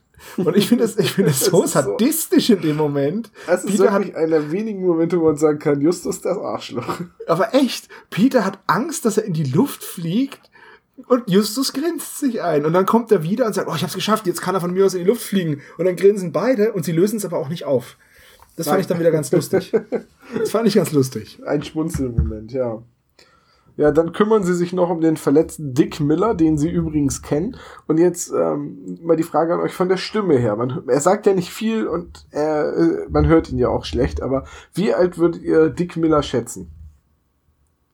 Alt. Äh, alt, ja. So um Über die. 60. Ja. In dem, in dem, na, das nicht. Also ich habe mir so vorgestellt wie so ein mit 40er dickbäuchigen Arbeiter. Im Latzhose. Ja, genau, mit so einer, am besten noch mit so einer Trucker Cap in einer Latzhose und so einem karierten Hemd, halt wie man sich so ein Klischee Hillbilly halt vorstellt. Hm, hab Laut Buch hat er letztes. Jahr die Highschool abgeschlossen. Okay. ich glaube, da hat man bei Europa damals einfach gesagt, puh, wer kann denn mal sprechen? Ähm, Frag mal eben den Hausmeister. Ich glaube, der, der ist gerade auf dem Flur. Dazu muss man wissen, dass Kranführer Dick von Ernst von Klippstein gesprochen wurde und der ist 1908 in Posen geboren. So, jetzt ist das Hörspiel ja von 1990. 1993 ist der Mann verstorben. Mit 85. Äh, ja, Das heißt, er wurde von einem 82-Jährigen gesprochen, ja? äh, richtig. Und das ist ja wohl die absolute Fehlbesetzung. Naja, für die zwei Sätze ist es, also für einen so nebensächlichen Charakter ist es, glaube ich, vollkommen egal. Aber ich, ich habe das nur, als ich das gelesen habe, äh, Dick Miller hat letztes Jahr die Highschool abgeschlossen, dachte ich so, hm, lustig. Der hat sehr lange irgendwie Schule besucht. Es gibt Leute, die brauchen so lange. Wisst ihr, dass ähm, dieser Ernst von Klippstein war mit Marianne Kehlau verheiratet? Warum war? Ja, weil er Entschuldigung. Ist egal. dieser verdammte Troll. Nun, er verstarb leider 1993 und Marianne Kehlau 2002. Amy Scream. Ja. Also nur mal, das war ihr Mann und vielleicht, vielleicht deswegen so Vitamin B, ha? Ja, weiter. Sie stellen mit den Unterlagen fest, und das ist eine Szene, die ich wirklich, wirklich furchtbar fand. Also je öfter ich sie hören müsste, desto schlechter gelaunt war ich am Ende. Ähm, sie sitzen dann in der, im Garten der Villa Crown, lesen die Akten und so weiter und äh, stellen dann fest, dass das neue, die neue Rezeptur von Dripping Chicken halt einen äh, karzogenen Stoff, das Multisorbitan, also etwas Krebserregendes erhält. Und die ganze Zeit wird so getan, als würde krebserregend quasi das garantierte Todesurteil sein für alle Leute, die nur ein einziges Mal ein Stück Dripping Chicken schief angucken. Ist richtig. Es wird die ganze Zeit so getan, als wäre krebserregend gleichbedeutend mit tödlich, giftig, sofort letal, wie auch immer. Jedenfalls, sie durchschauen es dann, sie sehen, dass Pandromischkin da irgendwie mit drin steckt und so weiter und so weiter und Justus durchschaut dann als erster das Ganze. Und es ist offensichtlich, wer dahinter steckt, nämlich der Mensch, der die ganze Zeit mit Geschmacksstoffen hantiert. Es ist wirklich sowas von klar, dass Don De La Sandro hinter der ganzen Sache stecken muss. Und das ist auch dem Zuhörer in dem Augenblick klar. Aber äh, alle Sprecher, bis auf Justus, wirklich alle in der Szene, fühlen sich auf, als hätte man sie gerade lobotomiert. Ja, das ist echt so. Und Ja, sitzen wer da war's so, denn jetzt? Aber wer denn jetzt? Wer denn? Nicht, Ich versteh's nicht. Nicht Pandromischkin? Das verstehe ich jetzt nicht. Wer könnte es denn sonst sein? Hm, die ganze Zeit, wirklich wie so ein Goldfischglas voller Guppies. Und in dem Augenblick, wo Justus dann sagt, naja, Don D'Alessandro, sagt Julia sofort, ja, natürlich, wenn sonst. Ja, ziemlich cool. Ey, die Szene ist, ich weiß nicht, warum man die so geschrieben hat im Skript. Also es ist ja so, dass die, dass sie da auch das erste Mal dieses Drip and Chicken überhaupt äh, zu Gesicht bekommen und auch essen sollen. Also, was ist Drip and Chicken? Es ist eine Erfindung von Big Barney Crown. Es ist ein Hähnchenteil, wo die Soße im Fleisch ist. Also praktisch ein Fleischkrapfen. Und beziehungsweise Das ist der perfekte Titel für diese Folge. Die drei, Die drei Fragezeichen und der Fleischkrapfen. Fleischkrapfen. für die, für die ähm, nicht-Bajuwaren, beziehungsweise die Leute im Norden Deutschlands, das wäre dann der Fleischberliner, ne? Ja, Richtig. wir wissen, was ein Krapfen ist. Oder Ja. Pfannkuchen sagen denn einige. Ja, genau. Fleisch- Ostdeutsche. Fleisch- Berliner Pfannkuchen. sagen. So, okay, also, ähm, genau, darum geht's, um diese, um diese tolle Idee. Er sagt ja, Big Barney Crown sagt ja, du hast das Ding und es sieht super lecker aus, du beißt rein und dann bist du von der Soße überrascht. That's what she said. Während dieser, oh, Alter, Entschuldigung. das wird dem Schnitt zum Opfer fallen und wird ein, ein, ein Kronjuwel in der Outtake-Folge werden. Nein, das bleibt so, wie es ist. Also, es bleibt alles so, wie es ist, egal ob du hier bist oder nicht. Auf jeden Fall, ähm, dieser, dieser, diese Szene fand ich ein bisschen komisch. Und zwar, Barney Crown zeigt voller Stolz sein Werk und zeigt dann auch, gibt ihnen dann dieses Strip and Chicken. Sie müssen dann noch ein Eid schwören, dass sie auf keinen Fall drüber reden werden und nichts verraten werden. Und sagt dann, bevor Justus reingebissen hat, so, ich muss da mal auch, ne? Tschüss. Und dann kriegen sie von diesem äh, Pandro Mischkin dieses Ding überreicht, dieses Strip and Chicken, und er sagt so, ich bin in 10 Minuten wieder, tschüss. Und werden alleine gelassen mit diesem für sie vollkommen neuen Produkt, ohne dass diejenigen, die es gemacht haben, auch nur eine Minute daran denken, dass es vielleicht ganz cool wäre, von Außenstehenden mal ein Feedback zu bekommen von der Zielgruppe. Wir gehen einfach weg. Und was dann folgt, sind die kürzesten zehn Minuten, die ich hier erlebt habe. Und zwar will Justus das Essen, findet es total super. Und äh, Peter sagt, nee, Alter, das ist vielleicht giftig. Steckst dir in die Hosentasche.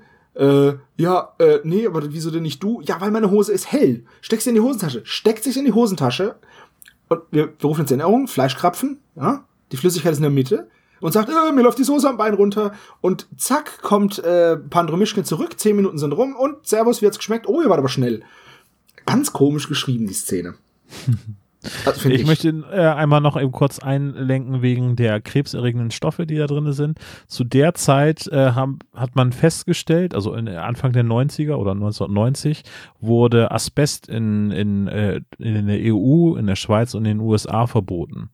Ähm, das war damals ein Wunder, äh, eine Wunderfaser und äh, dann haben sie irgendwann festgestellt, oh, ähm, dieser äh, feine Staub, der da entsteht, der ist ja extrem krebserregend. Und ähm, das ist dann eine sehr aggressive Form von krebserregenden Stoffen gewesen.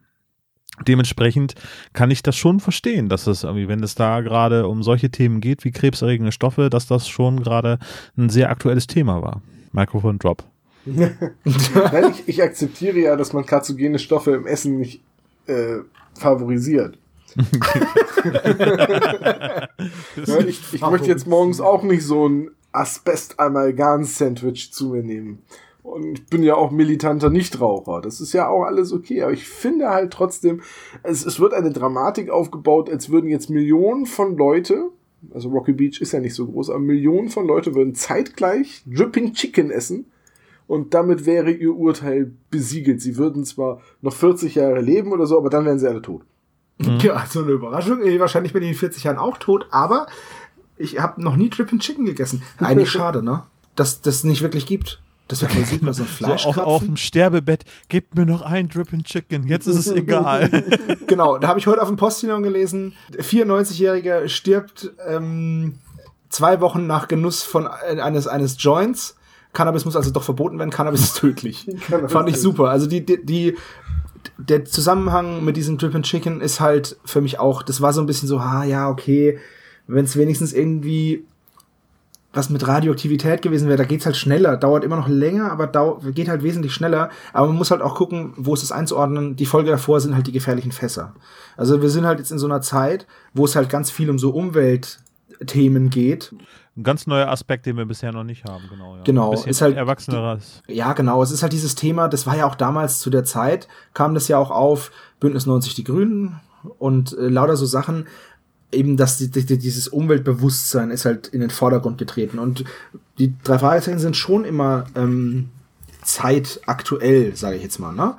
Gerade hier mit Kammer der, der Rätsel ist ja jetzt auch auf diese, auf diese Exit-Geschichten ausgelegt und ja, man versucht halt schon am Puls der Zeit zu sein und ich glaube, dem ist das geschuldet. Ja, das war damals, als der Kosmos Verlag gerade krebserregendes Hähnchen rausgebracht hat. Genau, das war das. Man muss halt bei der Folge immer noch berücksichtigen, sie ist zwar von 1990, also das Hörspiel, aber das Original ist ja in äh, Amerika geschrieben worden. Es ist ja tatsächlich ja, noch eine Folge mit ist aber Ist aber 89 erschienen und ähm, gut, jetzt hat man wieder einen, einen Schritt zurück gemacht äh, mit D. Trump, wo er sagt, jetzt bräuchten wir ein bisschen Klimawandel, hä? ähm, aber damals war das vielleicht auch schon so, dass man gesagt hat, hey, ist vielleicht gar nicht mal so cool, wenn man die ganze Zeit das Öl ins Meer pumpt oder so. Äh, dazu möchte ich noch sagen, habt ihr gewusst, dass der Verzehr eines drei Fragezeichen Buches das Krebsrisiko erheblich steigert? Gerade bei den giftigen Fässern. Natürlich, ist ja Bleifarbe, wissen ja die wenigsten. auch die Bilder vorne drauf äh, mit Bleifarbe gemalt auch. ja. ja. bei den giftigen Fässern kommt halt noch so, eine, so ein bisschen Strontium dazu. Genau. Das strahlt halt das Buch. Genau. Also wenn ihr mal wieder am Flughafen seid, einfach ein drei Fragezeichen Buch vor den Sack halten und dann könnt ihr da ganz entspannt durch diesen Detektor gehen, passiert nichts. Sieht auch keiner, wie klein oder groß er ist, also ich stelle mir vor, dass es irgendwann in zwei Jahren eine Hoaxilla-Folge geben wird, ähm, wo die dieses Mysterium aufdecken, dass man ja. nicht für, bei Röntgenaufnahmen einfach ein Drei-Fragezeichen-Buch davor halten kann. Ich stelle mir nur gerade die drei Fragezeichen im Dunkeln unter der Bettdecke gelesen Edition mit Plutoniumfarbe. das ist so wie die Folge, wo Fuma mit Plutonium seine Felder bestellt Ja. und dann Tomako züchtet. Das hm, schmeckt wie Oma unterm Arm.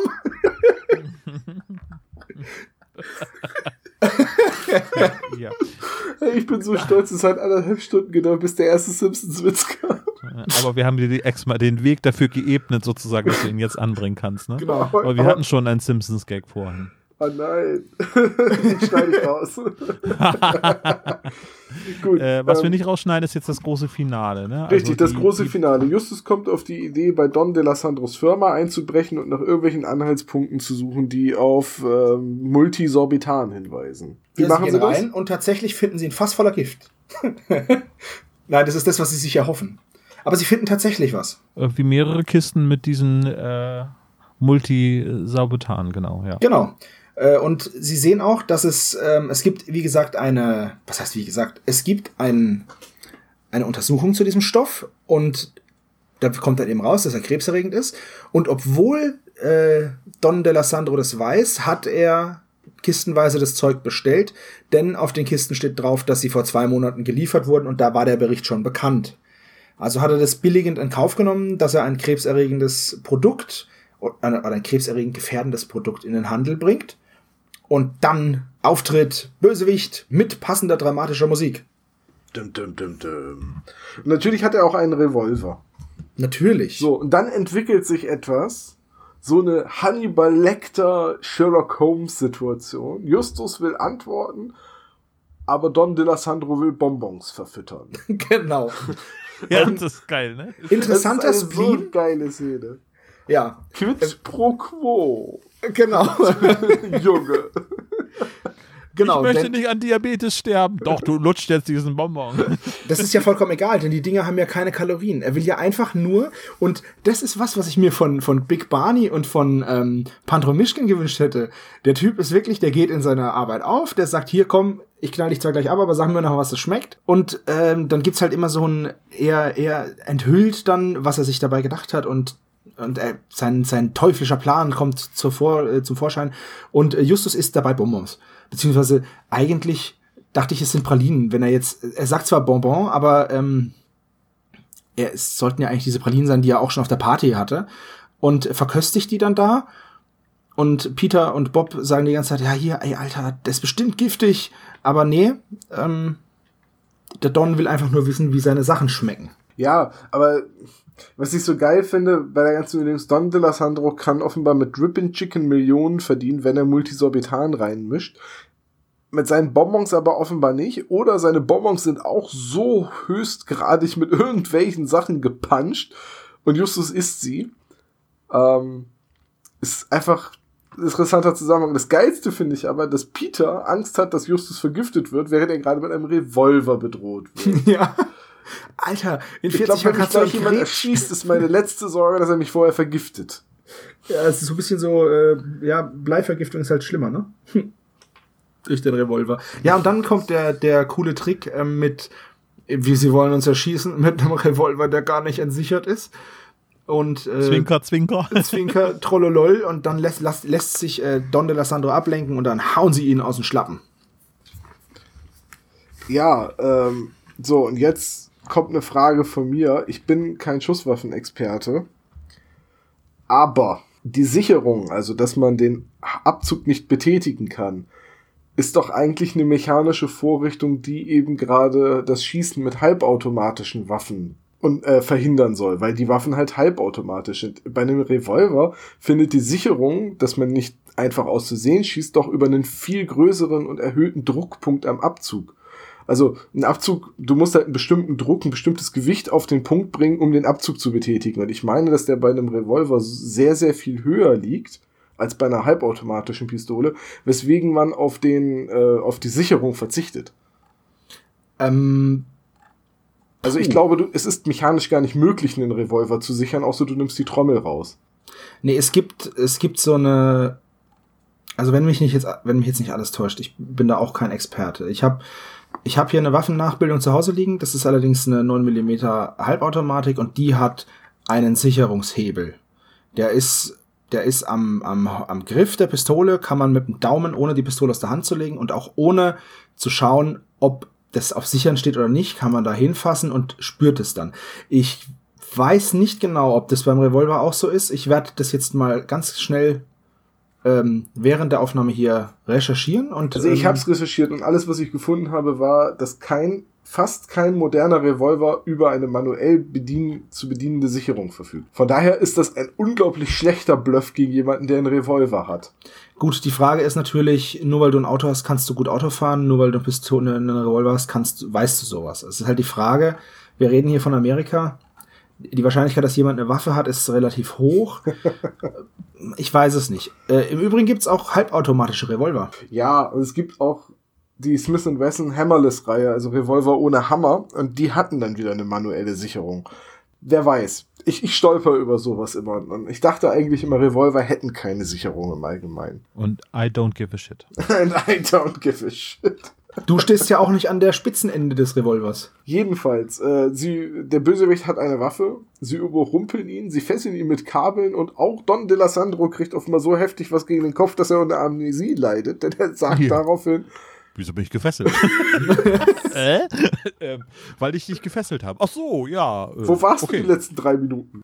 Vor allem, warum bin ich gefesselt? Ja, das frage ich mich auch gerade. Das wäre doch eine super. Ja, nee, komm, wir machen wieder los. Wa- Warum bin ich gefesselt? Wa- Was wollt ihr von mir? Wollt ihr noch ein Bonbon?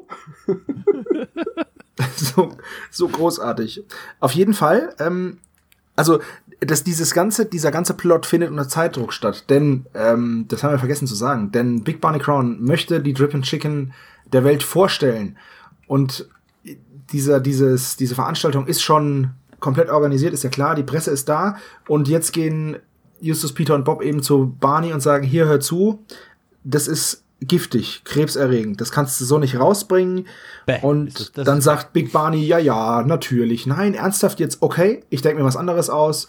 Und zack, geht er auf die Bühne und ist der perfekte Geschäftsmann und ein richtig guter Typ, weiß, was er macht und sagt dann, ja, ihr seid alle hier wegen des äh, Preises Rocky Beach ganz vorn und den kriegen die drei Fragezeichen. Und löst es so Nein, auf. Die kriegen Justus Jonas, Peter Shaw und Bob Andrews. Er sagt weder Stimmt. wofür, noch warum, noch wer sie sind. Richtig, er sagt, nur die aber er sagt, die das Leben in unserer schönen Stadt noch, äh, noch besser machen. Das ist das Ja. Einzige, was er sagt. Und dass das das ein denn? jährlich ausgelobter Preis sein wird ab jetzt. Ja, aber sie sagen nicht wie. So, was haben die drei gemacht? Bäume gepflanzt, Hände geküsst, Kinder geschüttelt. Was ich cool fände, wäre, wenn dieser Preis nochmal vorkommen würde. Ja, gut, aber wofür? Für den ersten bemannten Raumflug in Rocky Beach. Oder Könnt ihr auch Nein, aber kriegen. Skinny so, Norris. wisst ihr, so am Rande, dieser, am Rande dieser Veranstaltung könnte ja ein Verbrechen stattfinden, das die drei Fragezeichen auflösen. Das wäre doch cool in der, in der Zukunft, oder? Also ich würde mir Big Barney schon mal gerne mal wieder vor, äh, wünschen, so bei einer Folge. Vielleicht einfach nur, wenn die da zu Gast sind und Hähnchen essen. jedenfalls möchte ich noch auf eine Sache raus. Äh, Pandro Mischkin. Ich schätze mal, der ist im Buch ein Ex-Militär. Denn er spricht ja Barney Crown immer als den General an und hat auch immer, ja, Sir, keine oder Zivilisten, der hat halt immer so dieses Nachfragen. Und als er getackelt wird, spricht er von Meuterei. Stimmt, ja. Da habe ich mich gefragt, war er jetzt bei der Marine? Weil dann müsste er ihn eigentlich Admiral nennen oder war er beim Militär? Dann würde er aber nicht von einer Meuterei reden, weil das ist wieder so ein nautischer Begriff. Also ich glaube, man kann nicht an Land meutern, oder? Äh, lass uns doch mal kurz die Begriffserklärung von der Meuterei nachschlagen. Das sind alles Dinge, die man im Vorfeld machen könnte. Das könntet ihr schon längst vorher machen. Also es ist eine Gehorsamsverweigerung. Also Meuterei nennt man das, glaube ich, nennt man es nur in der Schifffahrt. Äh, Ja, also es gibt Gehorsamsverweigerung und Meuterei im deutschen Wehrstrafrecht. Als Meuterei gilt nach dem deutschen Wehrstrafgesetz, wenn sich Soldaten zusammenrotten, um eine gemeinschaftlich begangene Gehorsamsverweigerung, eine Bedrohung, Nötigung oder einen tätlichen Angriff gegen einen Vorgesetzten durchführen. Okay, es hat nichts mit Booten zu tun. Okay, dann kann man auch an Land meutern. Genau, es steht nicht da, dass es auf einem Boot sein muss.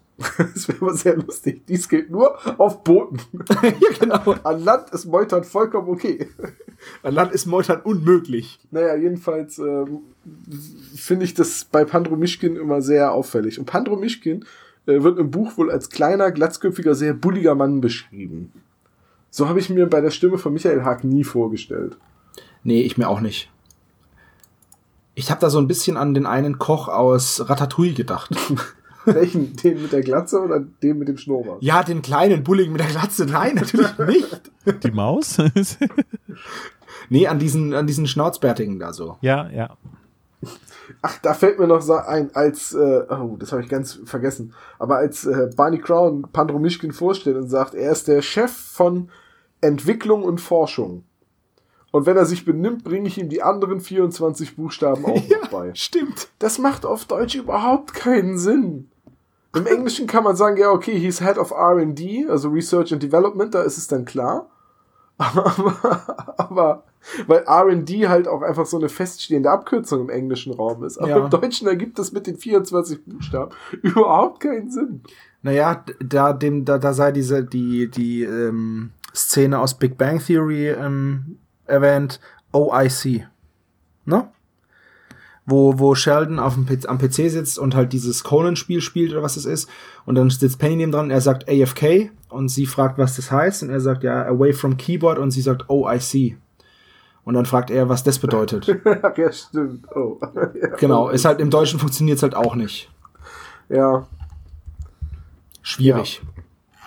Das, das ist halt wieder, das ist halt wieder so Wortwitz, der funktioniert. Das ist halt der Grund, warum ich bestimmte Serien, gerade so Big Bang Theory oder auch How I Met Your Mother, einfach nicht auf Deutsch gucken konnte, weil der, der konnte einfach nicht übersetzt werden.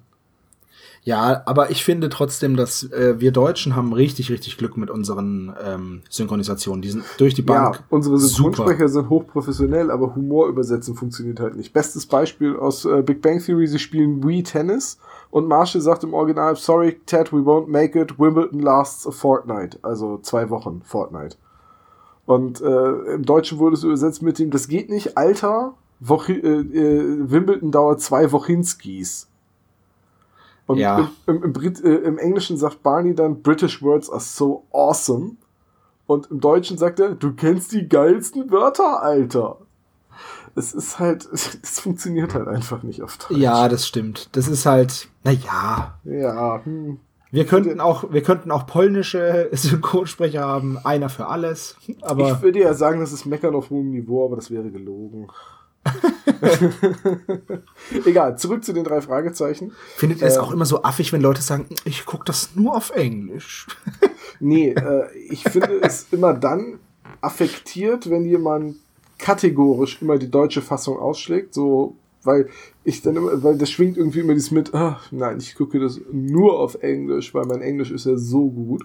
Mein Englisch ist auch in Ordnung, ich kann auch so gut wie alles auf Englisch gucken, aber bei Serien zum Beispiel, wenn es jetzt irgendwie eher ernstere Sachen sind, habe ich kein Problem, die deutsche Fassung zu gucken. Da fällt es mir nur schwer, wenn ich die englische Fassung halt schon so oft gesehen oder so lang gesehen habe, dass ich halt die Originalstimmen dann vermisse. Aber wenn es um die reine Übersetzung geht, habe ich meistens mit der deutschen Übersetzung von Komödien ein Problem. Und dann gucke ich lieber das Original, weil Humor ist schwer zu übertragen. Das, ja, da Ja. Auch da auch so. kleiner Exkurs Monkey Island 3. Es gibt ein großartiges Lied. Es ist ein Rätsel in Liedform. Es ist großartig gereimt. Die deutschen Übersetzer haben irgendwann aufgegeben, weil sie es nicht übersetzt bekommen haben. Und dann wurde es, die ganze Passage in der deutschen Fassung des Spiels rausgestrichen. Ah, schade. Und ich habe das erst Jahre später, als ich dieses Video online gefunden habe, gedacht, Moment, Moment, Moment, es gab da ein Lied? Und dann habe ich, dann hab ich meine deutsche Fassung mit ein paar Tricks im Hintergrund auf Englisch umgestellt. Und dann hatte ich die deutschen Bildschirmtexte und dann habe ich, dann kam diese Passage mit dem Lied, die ist halt in der deutschen Fassung auch noch drin. Und dann kommen, dann kriegst du als Untertitel die Kommentare der Übersetzer, wo irgendwann nur noch so Satzzeichen drinne sind und wütende Ausdrücke und drei Ausrufezeichen, weil die einfach komplett aufgegeben haben. Sowas ist aber cool. Ja, äh, gut, zurück zu den drei Fragezeichen. Wir sind mit der Folge eigentlich durch, aber ich, ich möchte noch einen Aspekt am Charakter des Big Barney Crown ansprechen, weil ihr das eben gerade auch handelt. Der ist für mich wie so Onkel Dagobert. Mit dem, ah, was soll ich euch zuerst zeigen? Ne? Mein Haus hat die Form von Hü- Hühnchen, ne? alles hat irgendwelche Hähnchenformen, sogar die Türklinken, sagt Peter Passetti. Und dann, was soll ich euch zeigen? Das und das oder meinen ersten selbstverdienten Dollar, ganz, ne, der erste Kreuzer von Ja, Onkel genau. Dagobert, ne? Oder meine Frau, meine erste Frau, die hängt in meinem Büro an der Wand. Natürlich in einem Bilderrahmen. Haha, was habt ihr denn gedacht? Genau, diese Lache ist auch so geil. Für, für mich ist er irgendwie einfach Onkel Dagobert. ich finde Big Barney super cool. Und ich fände es schön, wenn er mal wieder vorkommt oder wenn er nochmal vorgekommen wäre. Das äh, hätte ich schön gefunden. Aber Big Barney ist auf jeden Fall ein saucooler Charakter. Und am Ende sagt er dann auch wieder so nonchalant, jetzt seid ihr endlich jemand. Als er sie und sagt, so hier, jetzt, jetzt können wir eine richtige Karriere machen. Und ja. Ja. das ist natürlich ziemlich cool. Also wenn man weiß, dass es der 47. das 47. Hörspiel ist, jetzt seid ihr endlich jemand. Geil. Big Barney konnte ja noch nicht ahnen, dass sie in weniger als 60 Folgen Atombomben entschärfen. Richtig. Oder in nicht mal 45 Folgen zum Mond fliegen. Doch in genau 45 Folgen. Gut, ähm, wollen wir erst den Klischee-Koeffizient machen oder erst das Fazit? Wie immer erst das Fazit. Dann leg los, Olaf. Gute Folge. Hat mir sehr gefallen. Äh, neue Aspekte, die bei den drei Fragezeichen reingekommen sind. Ähm, tolle Sprecher. Ähm, ein paar Szenen, die so ein bisschen Hanebüchen sind, aber äh, nichtsdestotrotz habe ich die Folge lange nicht gehört und habe einfach mal so äh, drauf losgeraten, als ich die vorgeschlagen habe. Und ich habe sie jetzt viermal gehört für die Vorbereitung und äh, es ist keine Folge, die ich jetzt wieder erstmal wegstellen werde, um erstmal ein bisschen Pause zu haben. Ja. Dem kann ich mich, dem kann ich mich echt anschließen. Mich hat die Folge super unterhalten. Big Barney war super. Die Sprecher haben mir gefallen. Die Story an, wie es, wie es Olaf gesagt hat, mal ein bisschen an, ein bisschen Hanebüchen, aber das sehe ich der Folge überhaupt nicht, äh, nehme ich der Folge überhaupt nicht krumm. Mir hat sie gefallen. Ich fand sie super cool. Und ich hätte so gerne Drip and Chicken. Das wäre so cool. Den Fleischkrapfen. Den Fleischkrapfen. Ah, so einen leckeren Fleischkrapfen. Ja, da leckst du den nieder. Was haben Sie da drin? Graf Galasch. Klopfgolosch. haben Sie auch was zu trinken? Nur Wasser und Grabensaft. Hieß ja widerlich, geben Sie mir Krabbensaft. Also, Giddy geht das ich nicht aus. Geben Sie mir einen Krabbensaft. Äh, ja, ich fand die Folge auch super. Ähm, habe die total gerne gehört. Ich habe jetzt irgendwie sechs, sieben Mal gehört, äh, während diverser Autofahrten zur Vorbereitung und äh, Folge, die ich vorher genau wie Olaf lange nicht gehört hatte. Einfach toll. Ein, zwei Szenen, also gerade das, wo sie alle auf dem Schlauch stehen und Justus als erster kapiert hat, wer der Böse ist. Das mal abgezogen, aber ansonsten auch super Sounddesign, wenn sie in der Küche sind und man hört das Hähnchen braten und äh, im Krankenhaus und die Autoverfolgungsjagd. Das ist einfach eine tolle Folge. Ähm, ganz, ganz großes Tennis. Zum Thema Sounddesign noch ganz kurz eine Anmerkung, die mir aufgefallen ist. Am Anfang, als sie in der Küche sind, finde ich, hört sich's fast an wie bei McDonalds, ohne dass ich das jetzt schlecht finde, weil da piepst die, ähm, die Fritteuse oder irgendwas. Das fand der ich. Feueralarm. Ja, genau. Da piepst die Fritteuse und das fand ich ein ziemlich cooles, äh, cooles Geräusch so. Ja, das wollte ich nur sagen. Ja. Schöner Schöne. Folge, hast du gut ausgesucht, Olaf, und die Community hat weise entschieden. Genau. Dankeschön. Sehr, sehr gute Arbeit. Ähm, aber das nächste Mal, wenn du so einen Tiefschlag machst, ne, Dann bitte mit Ankündigung. dann kriegst du aber Punktabzug. Ich wollte gerade sagen, 20 Stimmen Abzug. Aber selbst dann hätte es gereicht. ja, die Folge hat echt deutlich gewonnen. Gut, wollen wir zum Klischee-Koeffizienten übergehen. Ja, lass Gerne. uns doch das noch schnell machen noch. Genau. Bringen wir hier ein bisschen Form rein in die Sache. Also, ähm, es wird der Verstärker eingeschaltet für Kelly in der Zentrale einmal 10 Punkte. Wer macht denn weiter? Mach ich weiter? Mach du weiter. Äh, äh, äh, äh, Titus flext einmal 10 Punkte. Ähm, Peters Auto nimmt Schaden, wird geschrottet. Es nimmt Schaden, einmal an der Bremse und dann halt durch den Unfall dadurch einmal 20 Punkte. Peter ist super sportlich, als es darum geht, die Tasche aus dem Kofferraum des brennenden Mustangs zu holen. Einmal 5 Punkte. Justus äh, schickt Peter diabolisch in eine Gefahrensituation einmal 10 Punkte. Und er erwähnt seine Diät, einmal 10 Punkte. Justus verweist auf Reynolds und Cotter. Einmal 5 Punkte. Justus wird Pummelchen oder Dickerchen genannt. 5 Punkte. Außerdem gibt es natürlich ein debiles Lachen am Ende, einmal 20 Punkte. Dieses Mal von Wolfgang Völz gelacht. Genau. Eine Die Folge spielt in einem Krankenhaus. Einmal 15 Punkte. Gibt eine Verfolgungsjagd. 15 Punkte. Außerdem hat der Bösewicht eine Waffe. Einmal 20 Punkte. Natürlich überwältigen sie ihn trotzdem und das gibt nochmal 20 Punkte. Die Und die Visitenkarte wird- wird nicht vorgelesen. Genau. Null Also- Punkte. Also kommen, wir, also kommen wir insgesamt auf. 165 Punkte. Ein sehr durchschnittlicher klischee Ist euch eigentlich aufgefallen, dass ich in die Liste äh, den Krankenhausbesuch und die Autoverfolgungszeit reingeschmuggelt habe? Ja, habe ja, ich habe gemerkt. ich gemerkt. Ja. Habe Ich, ich gemerkt. übrigens auch, hat was mit Piraten zu tun, in die Liste geschmuggelt. Sehr So gut. bei 165 bewegen wir uns äh, im selben Bereich wie der Mann ohne Kopf, der hat 166. Oder der grüne Geist, da sind wir bei 141. ja, Ja. also von daher wirklich durchschnittlich. Genau. Gott sei Dank weit weg von Todesflug. Der hat nur 66. So. So, und äh, ich, ich fürchte, es ist äh, an der Zeit, Dr. Knieknobel reinzubitten. Der kratzt nämlich schon draußen an der zentralen Tür. Ja, ich habe gedacht, ihr überhört's, aber na gut. Es ist wieder Zeit äh, für ein Quiz. Oh, Dr. Knieknobel, Sie sehen so braun gebrannt aus. Waren Sie im Urlaub? Ja, danke, dass du fragst. Ich bin entspannt und gebräunt. Wie ein Drippen Chicken. Lecker. Voll gut. Ja, und die Soße kommt auch raus, wenn man mich drückt.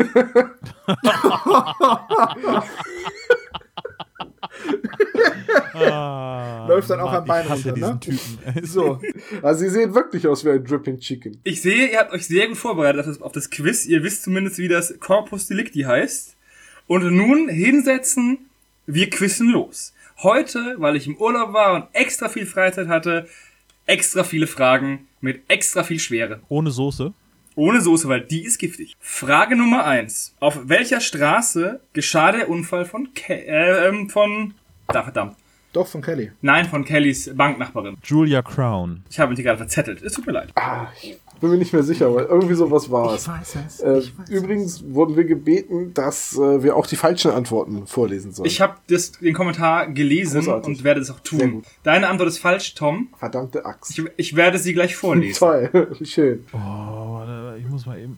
Ich habe keine Ahnung. Ich muss mal eben kurz nach nochmal nachhören. Nochmal googeln. Nee, oh, das ist ja echt gegen. Oh, das ist ja das Schlimmste, was man machen kann. Oh, ich google das mal eben.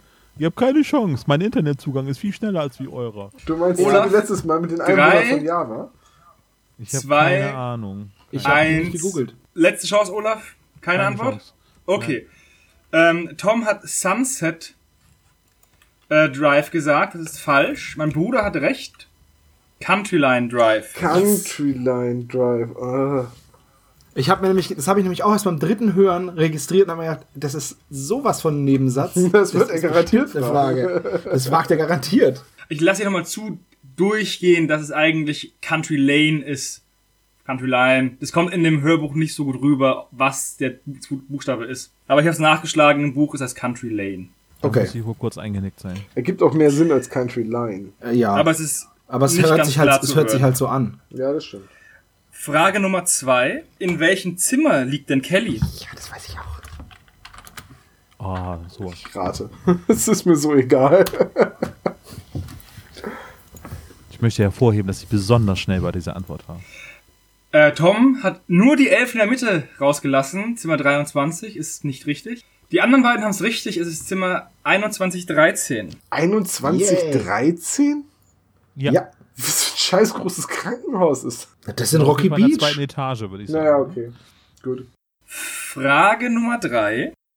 Durch was muss Justus jede Zwischenmahlzeit ersetzen? Äh, Im Buch oder im Hörspiel? Im Hörspiel. Ah. Im was im Hörspiel? Da bin ich mir relativ sicher. Ja. Sebastian? Ich habe äh, Fingerfasching. Wie bitte? Ich habe dich gar nicht verstanden. Ich hatte Fingerfasching. Ich habe es 25 Mal falsch geschrieben. Also, im Hörspiel ist es ein Stück Wassermelone. Und damit haben Tom Ach verdammt. und Olaf recht. Und du hast Ich falsch, das Buch. Sebastian. Ja, ich habe das im Buch was Proteinshake. Der fragt vorher noch. ja, ich habe ich hab aber nicht mehr gewusst, was was war. Das ist sehr gut. Ich frage nochmal nach, damit ich es besonders falsch machen kann. Ihr seid mal ruhig, ihr Nullen. Frage Nummer 4. Wie viele Leute besuchen Julia in ihrem Krankenzimmer? Und es gibt einen extra Punkt, wenn alle beim Namen genannt werden. Ach du Schande. Die drei Fragezeichen mit inklusive? Nein. Ohne die, ohne die drei Fragen.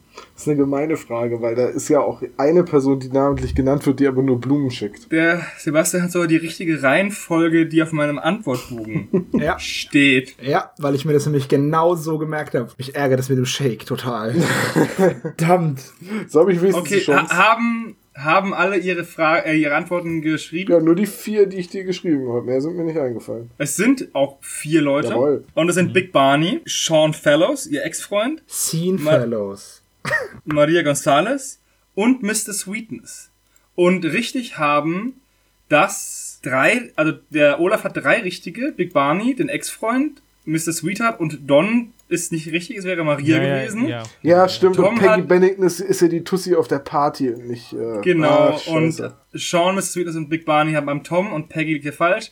Nur der Sebastian hat alle vier richtig. Das heißt, ähm, Olaf, Tom und ähm, kriegen jetzt einen Punkt und Sebastian bekommt zwei. Na, Boom, immerhin. Bitches. Ah, okay. Man merkt, du hattest frei.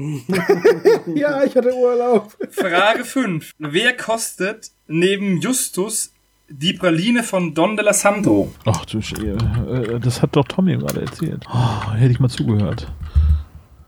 Ich weiß nicht, ob man sie so schreibt. Ja, ich ärgere mich auch gerade, dass ich es gerade laut sagen musste, ich Trottel. Schreib Proteinshake, Olaf. Das ist die, das ist die Die Multifunktionsantwort. ist immer falsch. Ja, egal was ist.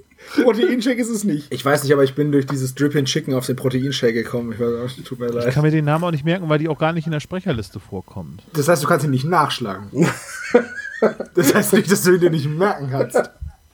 Ich glaube, wir haben alle, oder? 9 von 10 finden Mobbing ganz okay. Also, in der Szene probiert Justus das, ähm, die Praline zusammen mit Peggy Bennington. und ja. Tom hat noch erwähnt, dass Julia auch einen probiert, aber das geschieht eigentlich ja offscreen und sie kommt zu ihm zurück und will noch einen. Aber sie kriegt dann auch Also, noch wa- eine, von daher. Ja. Richtig. Aber sie isst dem sie Fall- ja und probiert sie nicht. In dem Fall war nur Peggy gefragt, deswegen Olaf als einziger keinen Punkt bekommen. Ja, ja, ja, ja. So, Frage Nummer 6. Wann gab es zum ersten Mal Hähnchenflügel an Gelande? Ach, verdammt. Ich hoffe, du, ich hoffe, du willst nicht das kom komplette Datum, was, was Justus dann Oh, sagt. doch. Doch, das will er Doch. von Justus, ja, ja. Ich will es. Ich will es hören. Ich, äh, das muss ich jetzt raten. Ich stelle mich gerade hier in Siegerpose. Aber, aber liebe, liebe Zuhörer, das Gute daran ist, dann kann man Olaf nicht mehr hören. Wenn er in Das, Siegerpose das von Gute daran ist das Gute darin. Genau, die Soße. Die krebserregende Soße. also, 23.04.1952 ist falsch. Ja. Aber auch der 28. Juli 1982 ist Aber es falsch. obwohl er richtig, 82. ja, obwohl es richtiger ist. Aber es ist der 22. August. Juni Oh, Juni. Äh. Juni, 18 nee, Juli. 1985. Es ist komplett war falsch. Keiner von euch eine richtige Antwort. Mama, Mama, ich habe 22. Juli 1985 und ich würde jetzt ein Veto einlegen, dass das Juli ist. Okay, wir können das Ganze nochmal nachprüfen. Ich werde es nochmal nachhören und dann darauf in der nächsten Folge Bezug nehmen. Ich finde es aber Und gut, dass Olaf, dass Olaf jetzt erst einen auf dicke Hose macht und dann total versagt. Da hättest du auch, Prote Proteinshake schreiben können. Ich finde allein, dass wir 1982 hatten, sollte schon uns beiden Punkt bringen. Es ist aber 1985, ihr Nein, Horn. es ist 82. Es ist 85. So. Ich habe 52 geschrieben, ich bin raus. Es wird, wann wurde das gemacht? 1985. Und dann sagt Justus wie so ein Autist, 22. Juli 1985. Wo ich denke, woher weiß der das? Auch in einer Stimmlage, die so ganz abwesend, Ist- als wäre irgendwie getriggert worden und wäre jetzt ein, Genau. ein Geheimagent oder Er so. erinnert sich zurück an die schlimme Zeit im Vietnamkrieg. Ich habe gerade reingehört, es ist der Juno, genau, ja. Ja, du, äh, ja, Pech gehabt. Also Olaf, ne? kein Punkt für niemanden. Die letzte Frage heute, den wievielten Auftritt hatte Kelly im giftigen Gockel? Das weiß jetzt jeder. Das ist echt blöd, dass Dr. Knick uns nicht, äh, uns nicht schon vorab hören kann, weil das haben wir diskutiert. Aber es ist gut, dass wir das hier schön hermetisch abgehen. Ja, ja, dann habt ihr natürlich alle recht, bis auf meinen, bis auf Sebastian, der hat Proteinshake geschrieben. Nein, es ist natürlich der erste Auftritt und damit bekommen die alle einen Punkt. Sehr gut. Perfekt. Also habe ich alles richtig, sogar den Proteinshake. Und damit ist auch meine Urlaubsstimmung verflogen. Und nächstes Mal geht's aus einem anderen Fässchen, Jungs. Okay, weil ich habe mir nämlich noch aufgeschrieben, wann KFC gegründet wurde, McDonald's und Burger King und wie, viel, und wie viele Filialen sie in den Ländern haben. Aber da kann ich jetzt, da kann ich jetzt euch mal fragen, einfach nur, weil mich das, das hat mich grundsätzlich interessiert zu dem Thema Fastfood, habe ich jetzt die drei äh, genommen, die mir, am größten erschienen. Was glaubt ihr denn, was es als erstes gab? KFC, McDonald's oder Burger King? Äh, McDonalds. McDonalds. Das ist falsch. Es gab tatsächlich, 1930 wurde die erste KFC-Filiale gegründet, an einer Tankstelle, wenn ich das richtig gelesen habe. Und mittlerweile gibt es 20.000 ähm, Restaurants in, 100, in über 125 Ländern.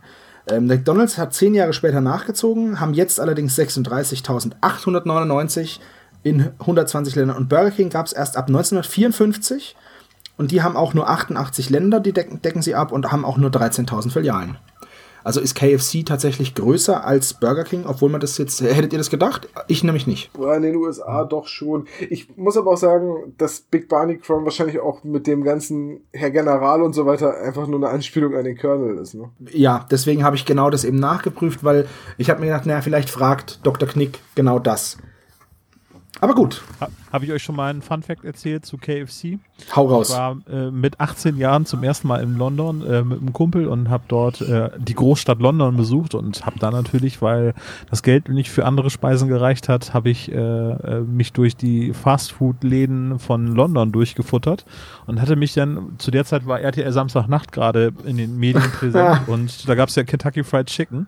Äh, Schreit ficken. Schreit ficken. Ja. Äh, und, und dann haben wir gesagt, ja, da wollen wir unbedingt essen. Und wir sind halt überall in London bei allen Fastfood-Läden gewesen und haben gesagt, irgendwie da, äh, wir haben überhaupt gar keinen Kentucky gefunden. Haben aber bei KFC gegessen, bis uns dann auf der Rückfahrt in einem Rainbow Tours Bus, denn äh, die Sitznachbarin uns erzählt hat, ähm, ihr wisst schon, dass das dasselbe ist. ähm, ich bin dann äh, unter den Sitz gerutscht und wollte sterben. Gott sei Dank hast du es nicht gemacht, sonst hätten wir diese Ja. schöne Podcast-Aufnahme heute nicht gehabt. Ah, das ist so schön, dass du das sagst. Du bist, ich habe dich sehr, ich habe dich sehr lieb, Sebastian. Dann würde ich auch mal sagen, kurz und schmerzlos, das war der spezial gelagerte Sonderpodcast Nummer 18 zur Folge Giftiger Gockel. Wir, Wir sind jetzt volljährig. ja, wir hatten eine Yay. Menge Spaß. Wir hoffen, ihr hattet auch eine Menge Spaß. Und dann schauen wir mal, was die Abstimmung bringt und wir dann als nächstes besprechen. Genau. Ich habe ja ein gutes Gefühl. Ja. Ich auch. Wir haben alle drei den Karpatenhund. Schreibt es in die Kommentare, wenn es euch gefallen hat. Schreibt iTunes-Bewertungen. Hinterlasst einen Kommentar bei Instagram, Facebook oder auch bei Twitter. Wir lesen das alles sehr gerne, wenn wir auch nicht immer alles vorlesen.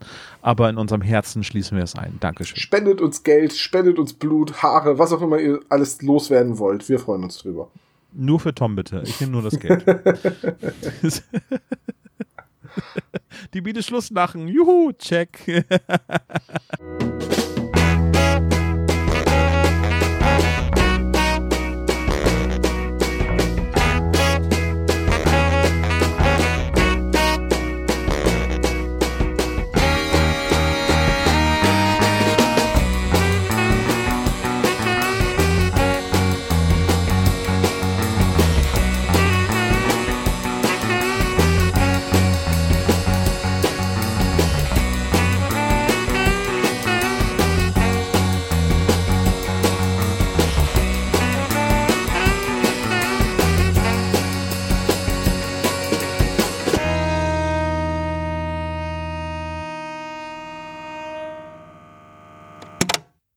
Dieser Podcast ist ein reines Hobbyprojekt von drei Fans und steht in keiner Verbindung zu Europa oder Kosmos.